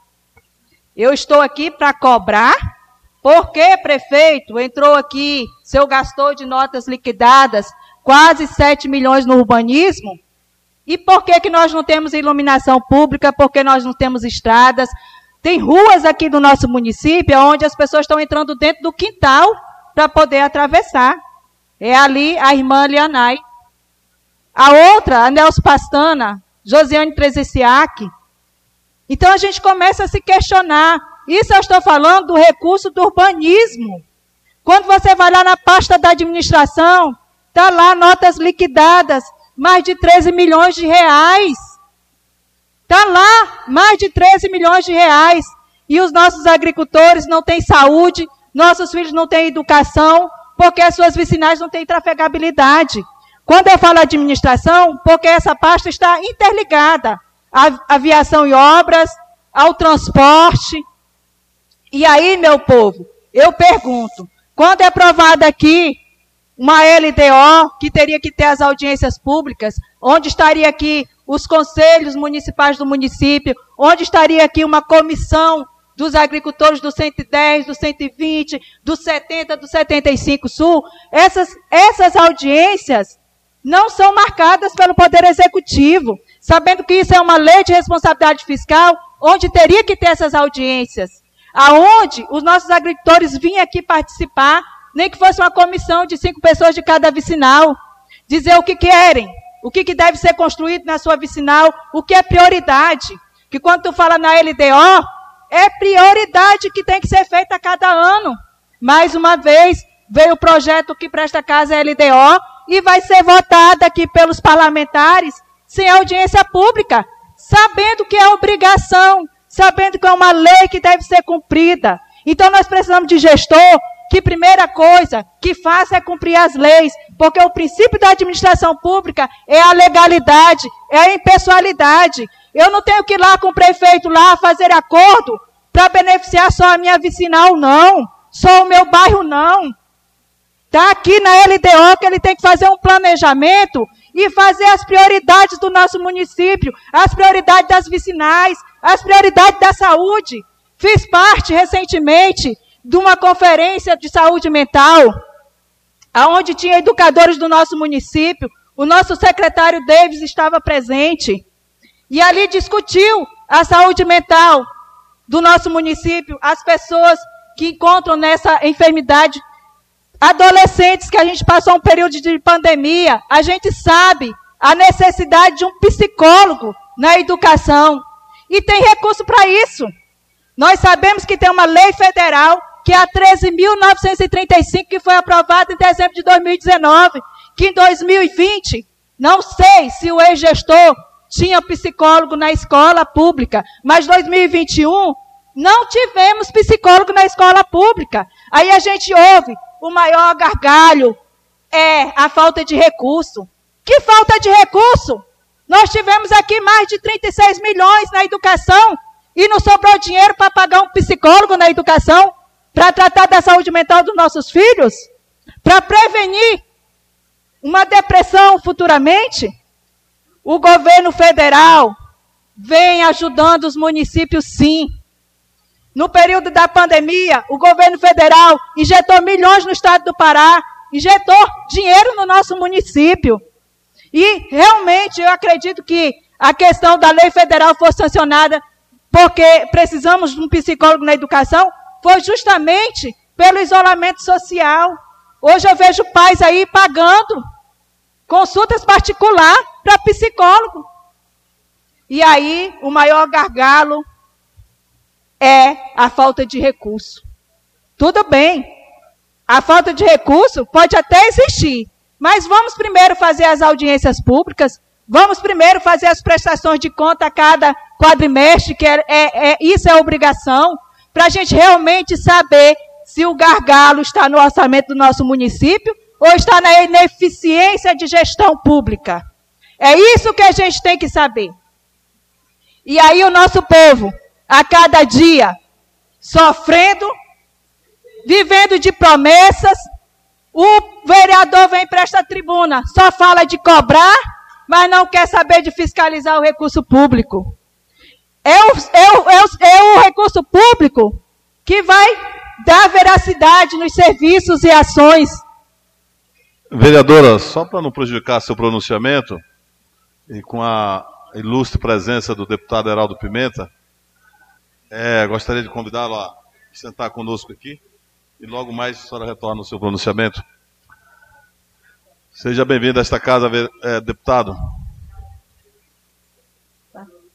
Seja bem-vindo, deputado.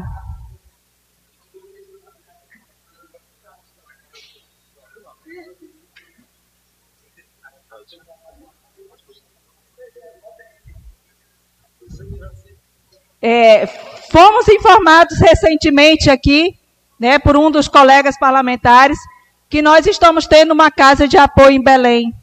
Bem louvável por parte do nosso secretário de saúde, né?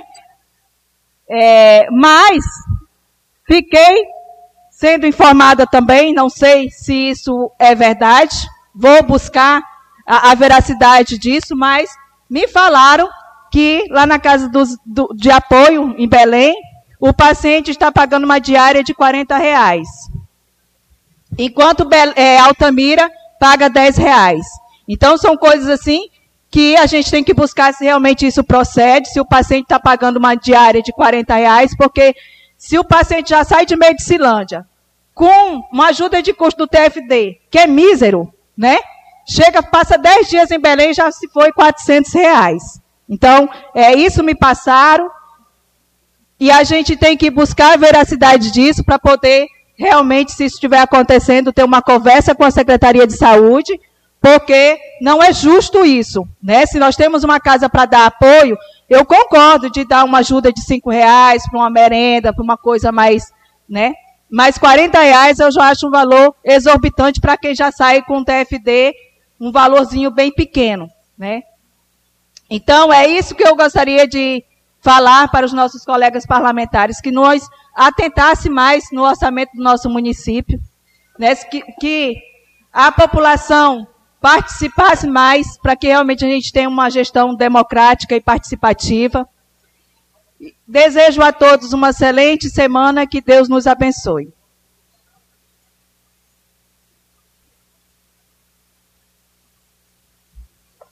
Acabamos de ouvir aí o pronunciamento da vereadora Valdilene, a última inscrita na tribuna. Com a permissão dos vossos colegas, eu quero franquear a tribuna desta casa ao ilustre deputado Heraldo Pimenta. Fique à vontade para fazer uso da tribuna do Legislativo para falar com o nosso povo.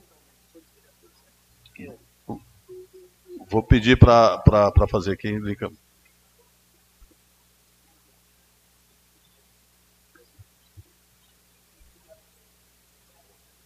Só está ausente a vereadora Ivani, que está em Altamira, né, em missão também a serviço do Legislativo, a serviço do povo de Medicilândia. E é sempre uma alegria, deputado, recebê-lo aqui. É o Heraldo que. Somos irmãos, né? Aqui é todo mundo da mesma família, Que sabe o que é ser vereador. Já foi vereador, presidente da Câmara de Uruará, prefeito por duas vezes né? E agora deputado estadual pelo segundo mandato. Fica à vontade, deputado. Muito obrigado, nobre colega, amigo parlamentar Ney, que tive o privilégio de ter tido como meu eleitor.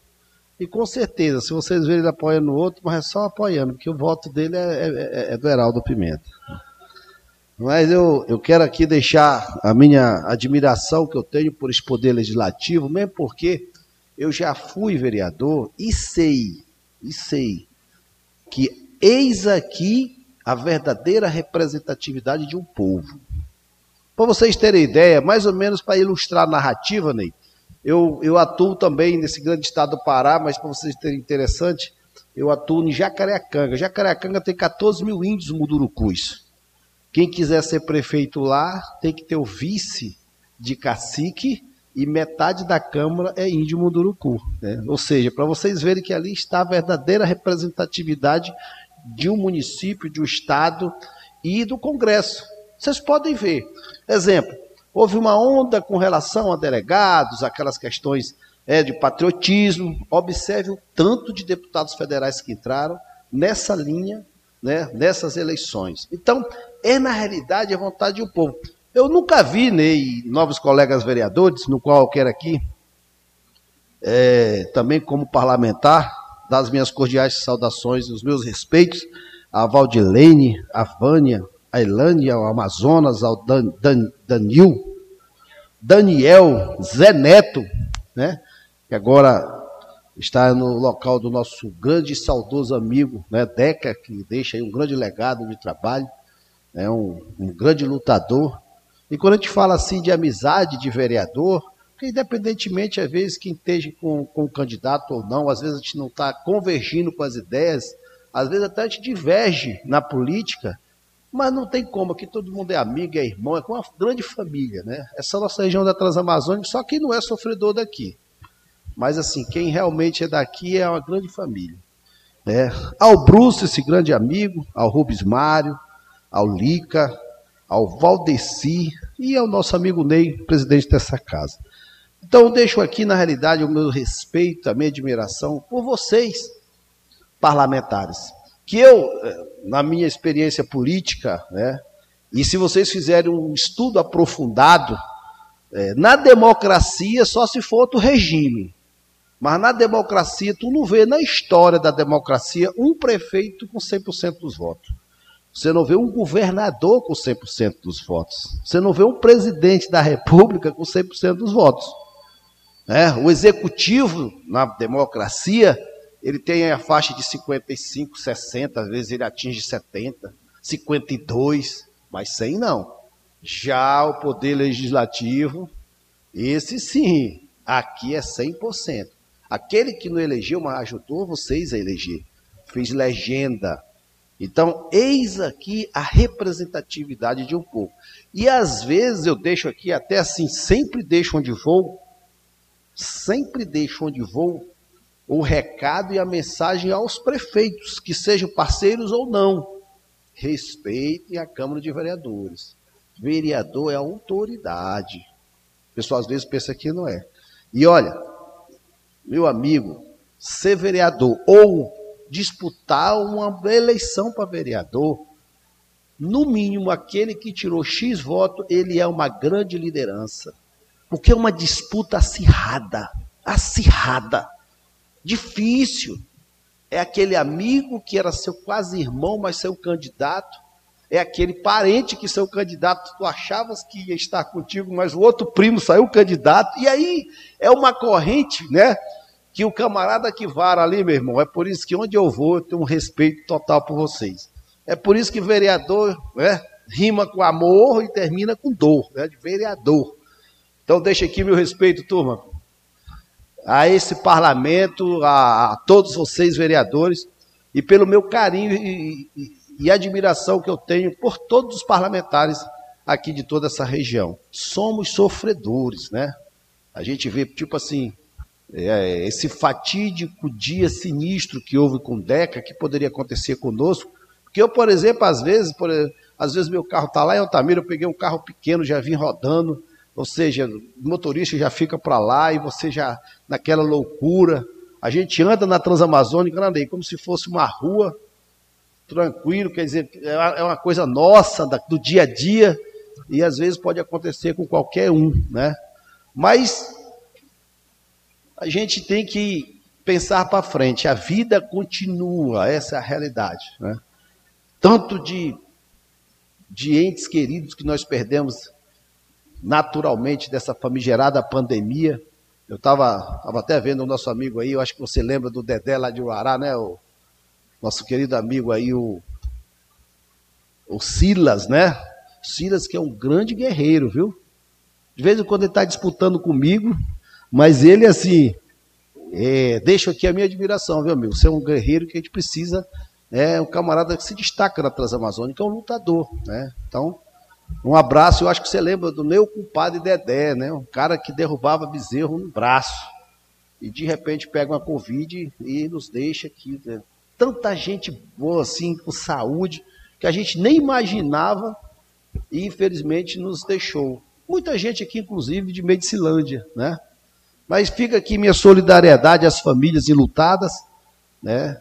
E a gente vai aí, na realidade, é, para o dia a dia da vida, né? Quero deixar um abraço, olha aqui, ó, esse grande amigo Ivo, né? Esse jovem, aí, camarada aí pode vir vendaval, tempestade, tá em pé, tá firme. Deixar um abraço também, como deixei um abraço ao ex-prefeito Ivo, ao prefeito atual, né, o doutor Júlio, que vem desenvolvendo um bom trabalho. Teve a sorte, posso dizer assim, de pegar um governador municipalista, municipalista, que eu nunca vi tantos investimentos na Transamazônica como estou vendo agora. Nunca vi na minha vida. E olha que eu acompanhei quase todos os governos. Eu não tive a mínima condição de acompanhar o governo passado, né? inclusive até o camarada falou, Heraldo, será que tu não perdeu os quatro anos? Eu digo, não, eu ganhei. O que eu pude fazer com relação ao ex-ministro Helder, nós conseguimos várias conquistas, né? Como foi o caso daquela grande negociação do Baza, estava travado a região. E certa vez, inclusive, que me deu toque, o Ney estava no meio aí dessa, juntamente com a Federação da Agricultura do Estado, e a gente conseguiu aquela questão, praticamente não foi nenhuma renegociação do Baza, ali foi uma anistia praticamente. Tinha camarada que o que tinha, o que não tinha, e houve, na realidade, aquela renegociação e isso destravou hoje a Transamazônica. Eu estive agora no Baza, para vocês terem uma ideia, o Baza sobrava dinheiro, Bruce.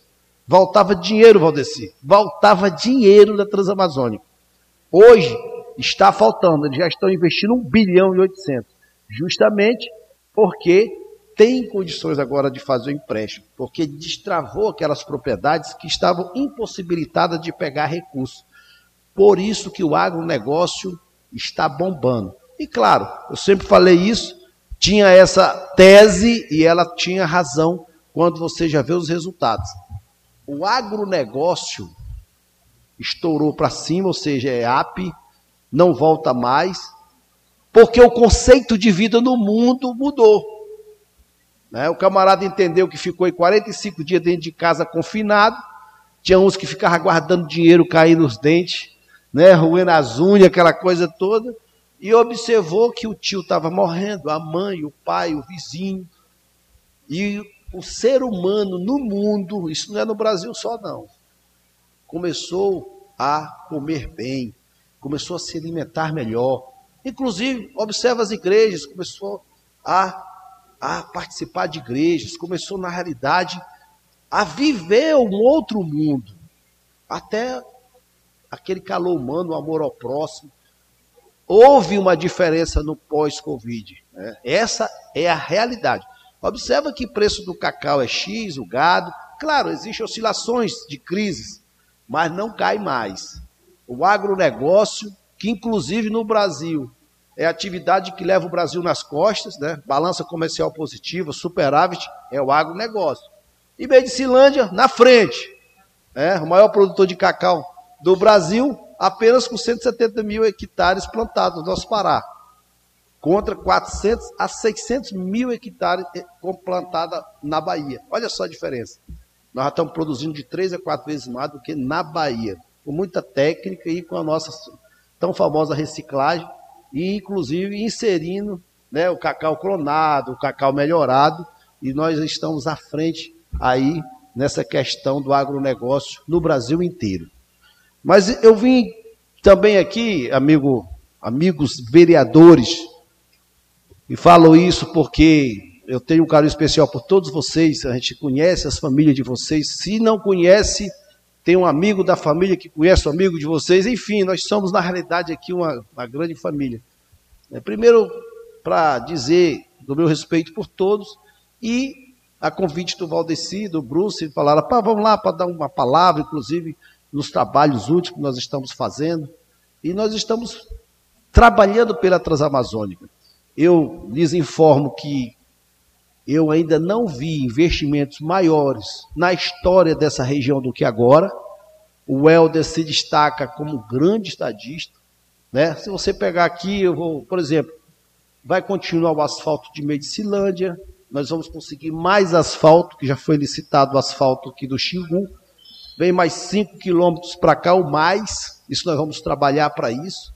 Né? O prefeito, com aquele hospital, que foi uma luta de todos nós, né?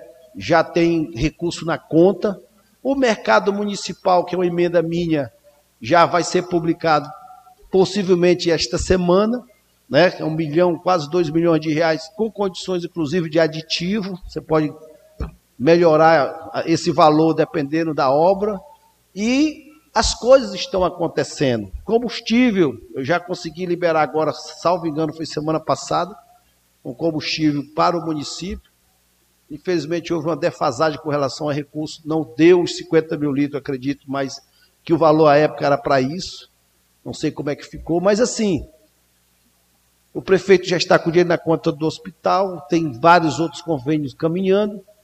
Tratores que eu havia prometido, né, já chegou um, vai chegar o outro lá para a comunidade. Pedido do Bruce, pedido do Valdeci. Estou esperando o pedido dos novos colegas aí. e a gente está à disposição, querendo fazer o possível para que a gente possa fazer um trabalho. Também eu quero deixar bem claro o, o Ivo, né, que é um ex-prefeito, mas sempre atuante e me cobra demais. Né? Heraldo, rapaz, vamos dar uma resposta para a Transamazônica, vamos, vamos trabalhar essa, essa, essa questão. E com certeza as coisas já estão acontecendo. E eu, eu sou muito otimista com o nosso governador. Eu acredito que se continuarmos dessa forma, no governo do jeito que está, e pelo que tem de projeções de investimento dessa região, Aqui tem uma creche de quase 4 milhões de reais, 2,800 a 13 e pouco. Né? Aqui tem investimentos do Estado nunca antes visto na história dessa região. Estamos, estamos bem ali em Uruará, que isso, ela vai, digamos assim, ela vai refletir na economia da região, que é aquela PA 370, a maior obra em execução do Estado. Aí alguns aqueles pessimistas, né? Ah, Heraldo, mas lá tá, tá isso, tá aquilo. Não se preocupe, pode falar, é até bom que fala, que isso faz com que o nome da gente está sempre em evidência, né? Quando falar bem ou mal, mas não deixe de falar de mim. O importante é que eles comentam sobre isso. E o comentário é que está, é que a gente pode fazer uma comparação de que se você andava por ali, não tinha nada. Hoje já tem 10 quilômetros de asfalto, então já tem alguma coisa. Ou seja, antes se colocou absolutamente nada. E eu não tenho dúvida, os equipamentos já estão tudo afiados. As empresas, inclusive, uma delas já me falou que o trecho dela elas entregam com 90 dias. Eu tenho certeza que a Beta é uma empresa forte. Algumas são, por que não dizer, que tem muita empresa dessas que são fortes, vocês vereadores sabem disso, chegam a ser chantagistas. Chantagistas. Eles ganham as licitações e depois fica com aquela onda, não dá, é porque tem que ter aditivo, reequilíbrio. Aí fica dizendo, eu vou desmontar acampamento, aquela é, é a realidade, infelizmente, no Brasil. Né? E no Pará não deixa de ter. Então, a obra desse tamanho só ganha empresa top essa realidade, com condições para participar.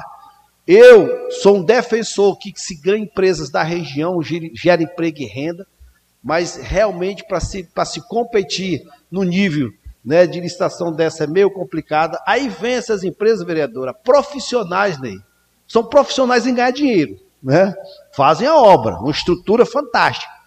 Mas ficam ali, moendo, pisando. Ah, não dá, aquela, a gente não tinha aquele corte. É, uma, é horrível.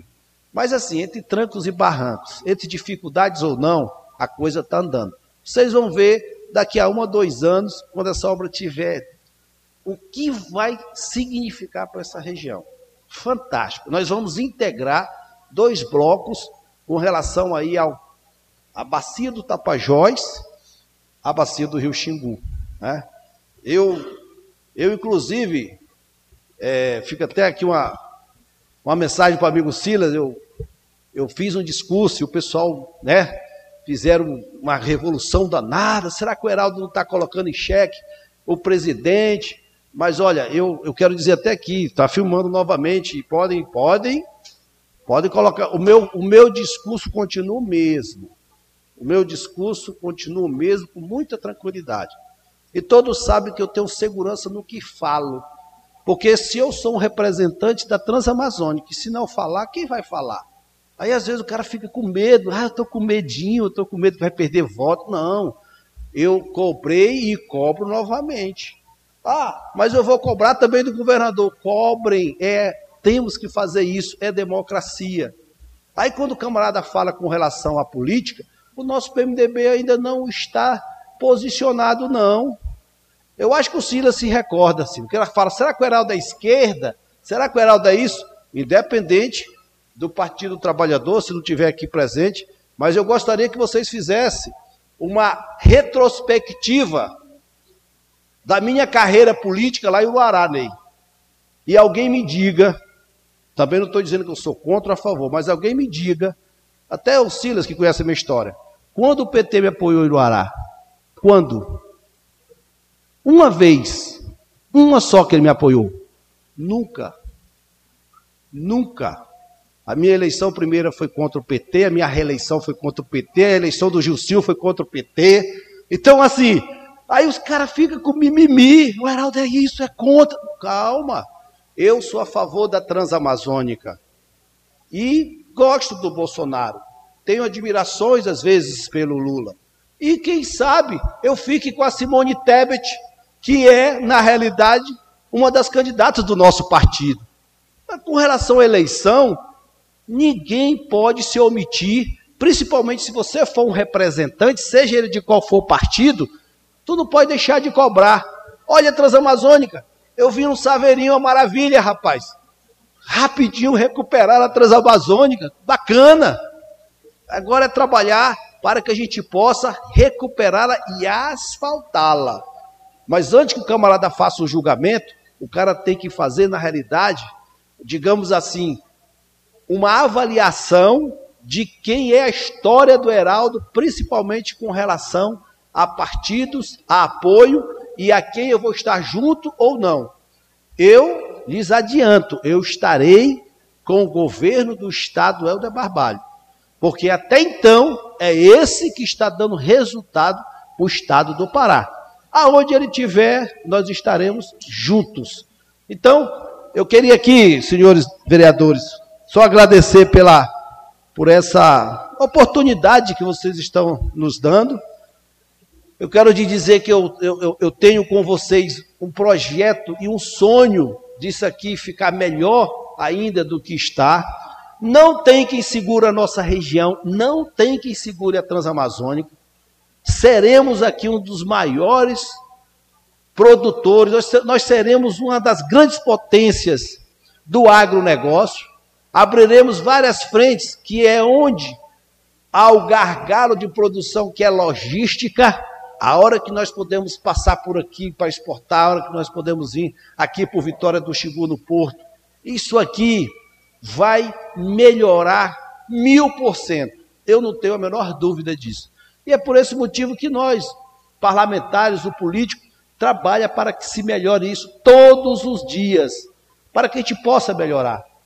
A minha história parece com a de vocês. Eu eu vou fazer quase cinquentão de transamazônica, né? Cheguei aqui, Ney, não sei se tu é mais jovem que eu, mas eu cheguei em 73, né?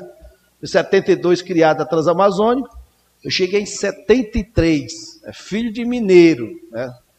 Oriundo lá de Minas, como muitos de vocês. Na nossa idade, dificilmente tem um paraense. Paraense é os nossos filhos. Aí eu tive três filhos nascidos aqui na Transamazônica. Desses é que são filhos dessa região e que são nosso legado para levar a nossa história. Mas, senhor presidente, eu quero agradecer ao senhor, a mesa diretora, a Ilane, a vereadora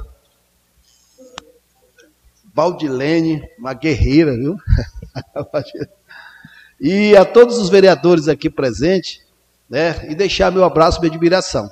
Seu amigo está sempre por aí, quando vocês forem em Belém, independente de que vocês estejam apoiando ou não, amigos, me tenham como amigo, como parceiro, né?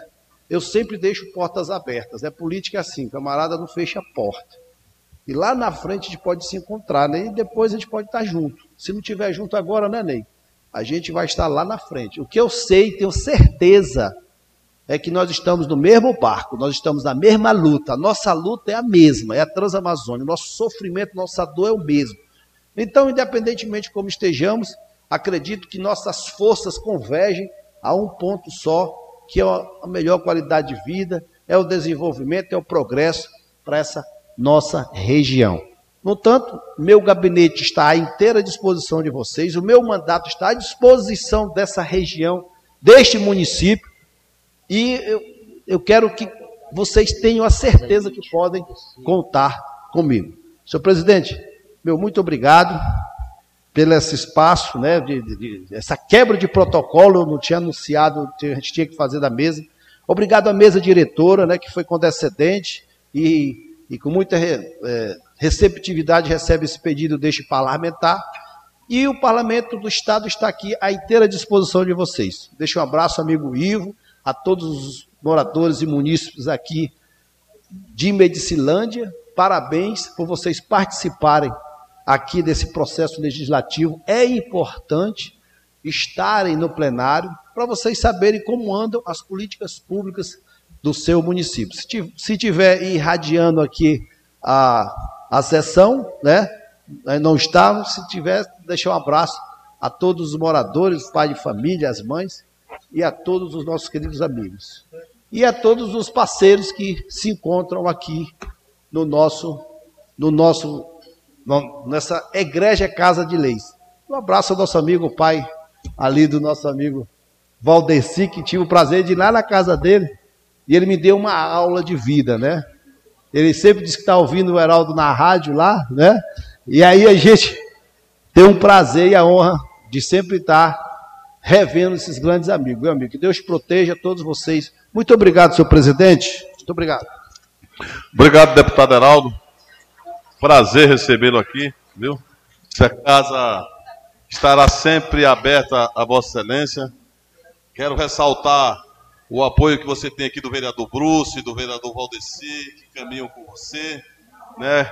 Quero registrar a presença do meu companheiro prefeito Ivo, seja bem-vindo a esta casa, o Ivo que é um, um, um, companheiro seu que lhe acompanha. Também quero mandar um abraço aí, meu amigo Zé Emílio, Valdeci lá do 110, meu amigo Ribinha, enfim, a todos vocês, comandante que está aqui conosco, né? Lopes, seja também bem-vindo a esta casa. E houve o pedido da dispensa da colega vereadora. E eu quero, Heraldo, que você leve para nós um abraço ao governador Helder, os nossos agradecimentos por ser um governador presente em nossa região. E também Vossa Excelência falou, eu compartilho do pensamento, que na história de Medicilândia, na história da Transamazônica, de longe, o governador Helder é o governador mais presente. Estivemos aqui a semana passada uma ação que foi tirada aqui 350 identidades, 85 certidão de nascimento e óbito, o asfalto, o hospital municipal que já está em construção, a praça no centro da cidade que já está em construção, e foi o, o governador que mais visitou também a região. Então leve um abraço ao, ao governador Helder, que nós esperamos ele, e já lhe faço o convite também em nome do prefeito Júlio. Em agosto terá o maior festival de cacau deste país, será realizado em Medicilândia, parceria Governo do Estado, Prefeitura Municipal, sindicatos produtores, Cacauê e principalmente o nosso produtor e o nosso meieiro. Então, que você possa levar esse abraço e esse carinho que nós temos pelo nosso governador aqui no nosso município. E neste momento, e nesse momento, como pedido de dispensa aqui da mesa, nesse momento, em nome de Deus, declaro encerrada a sessão e obrigado à presença de todos.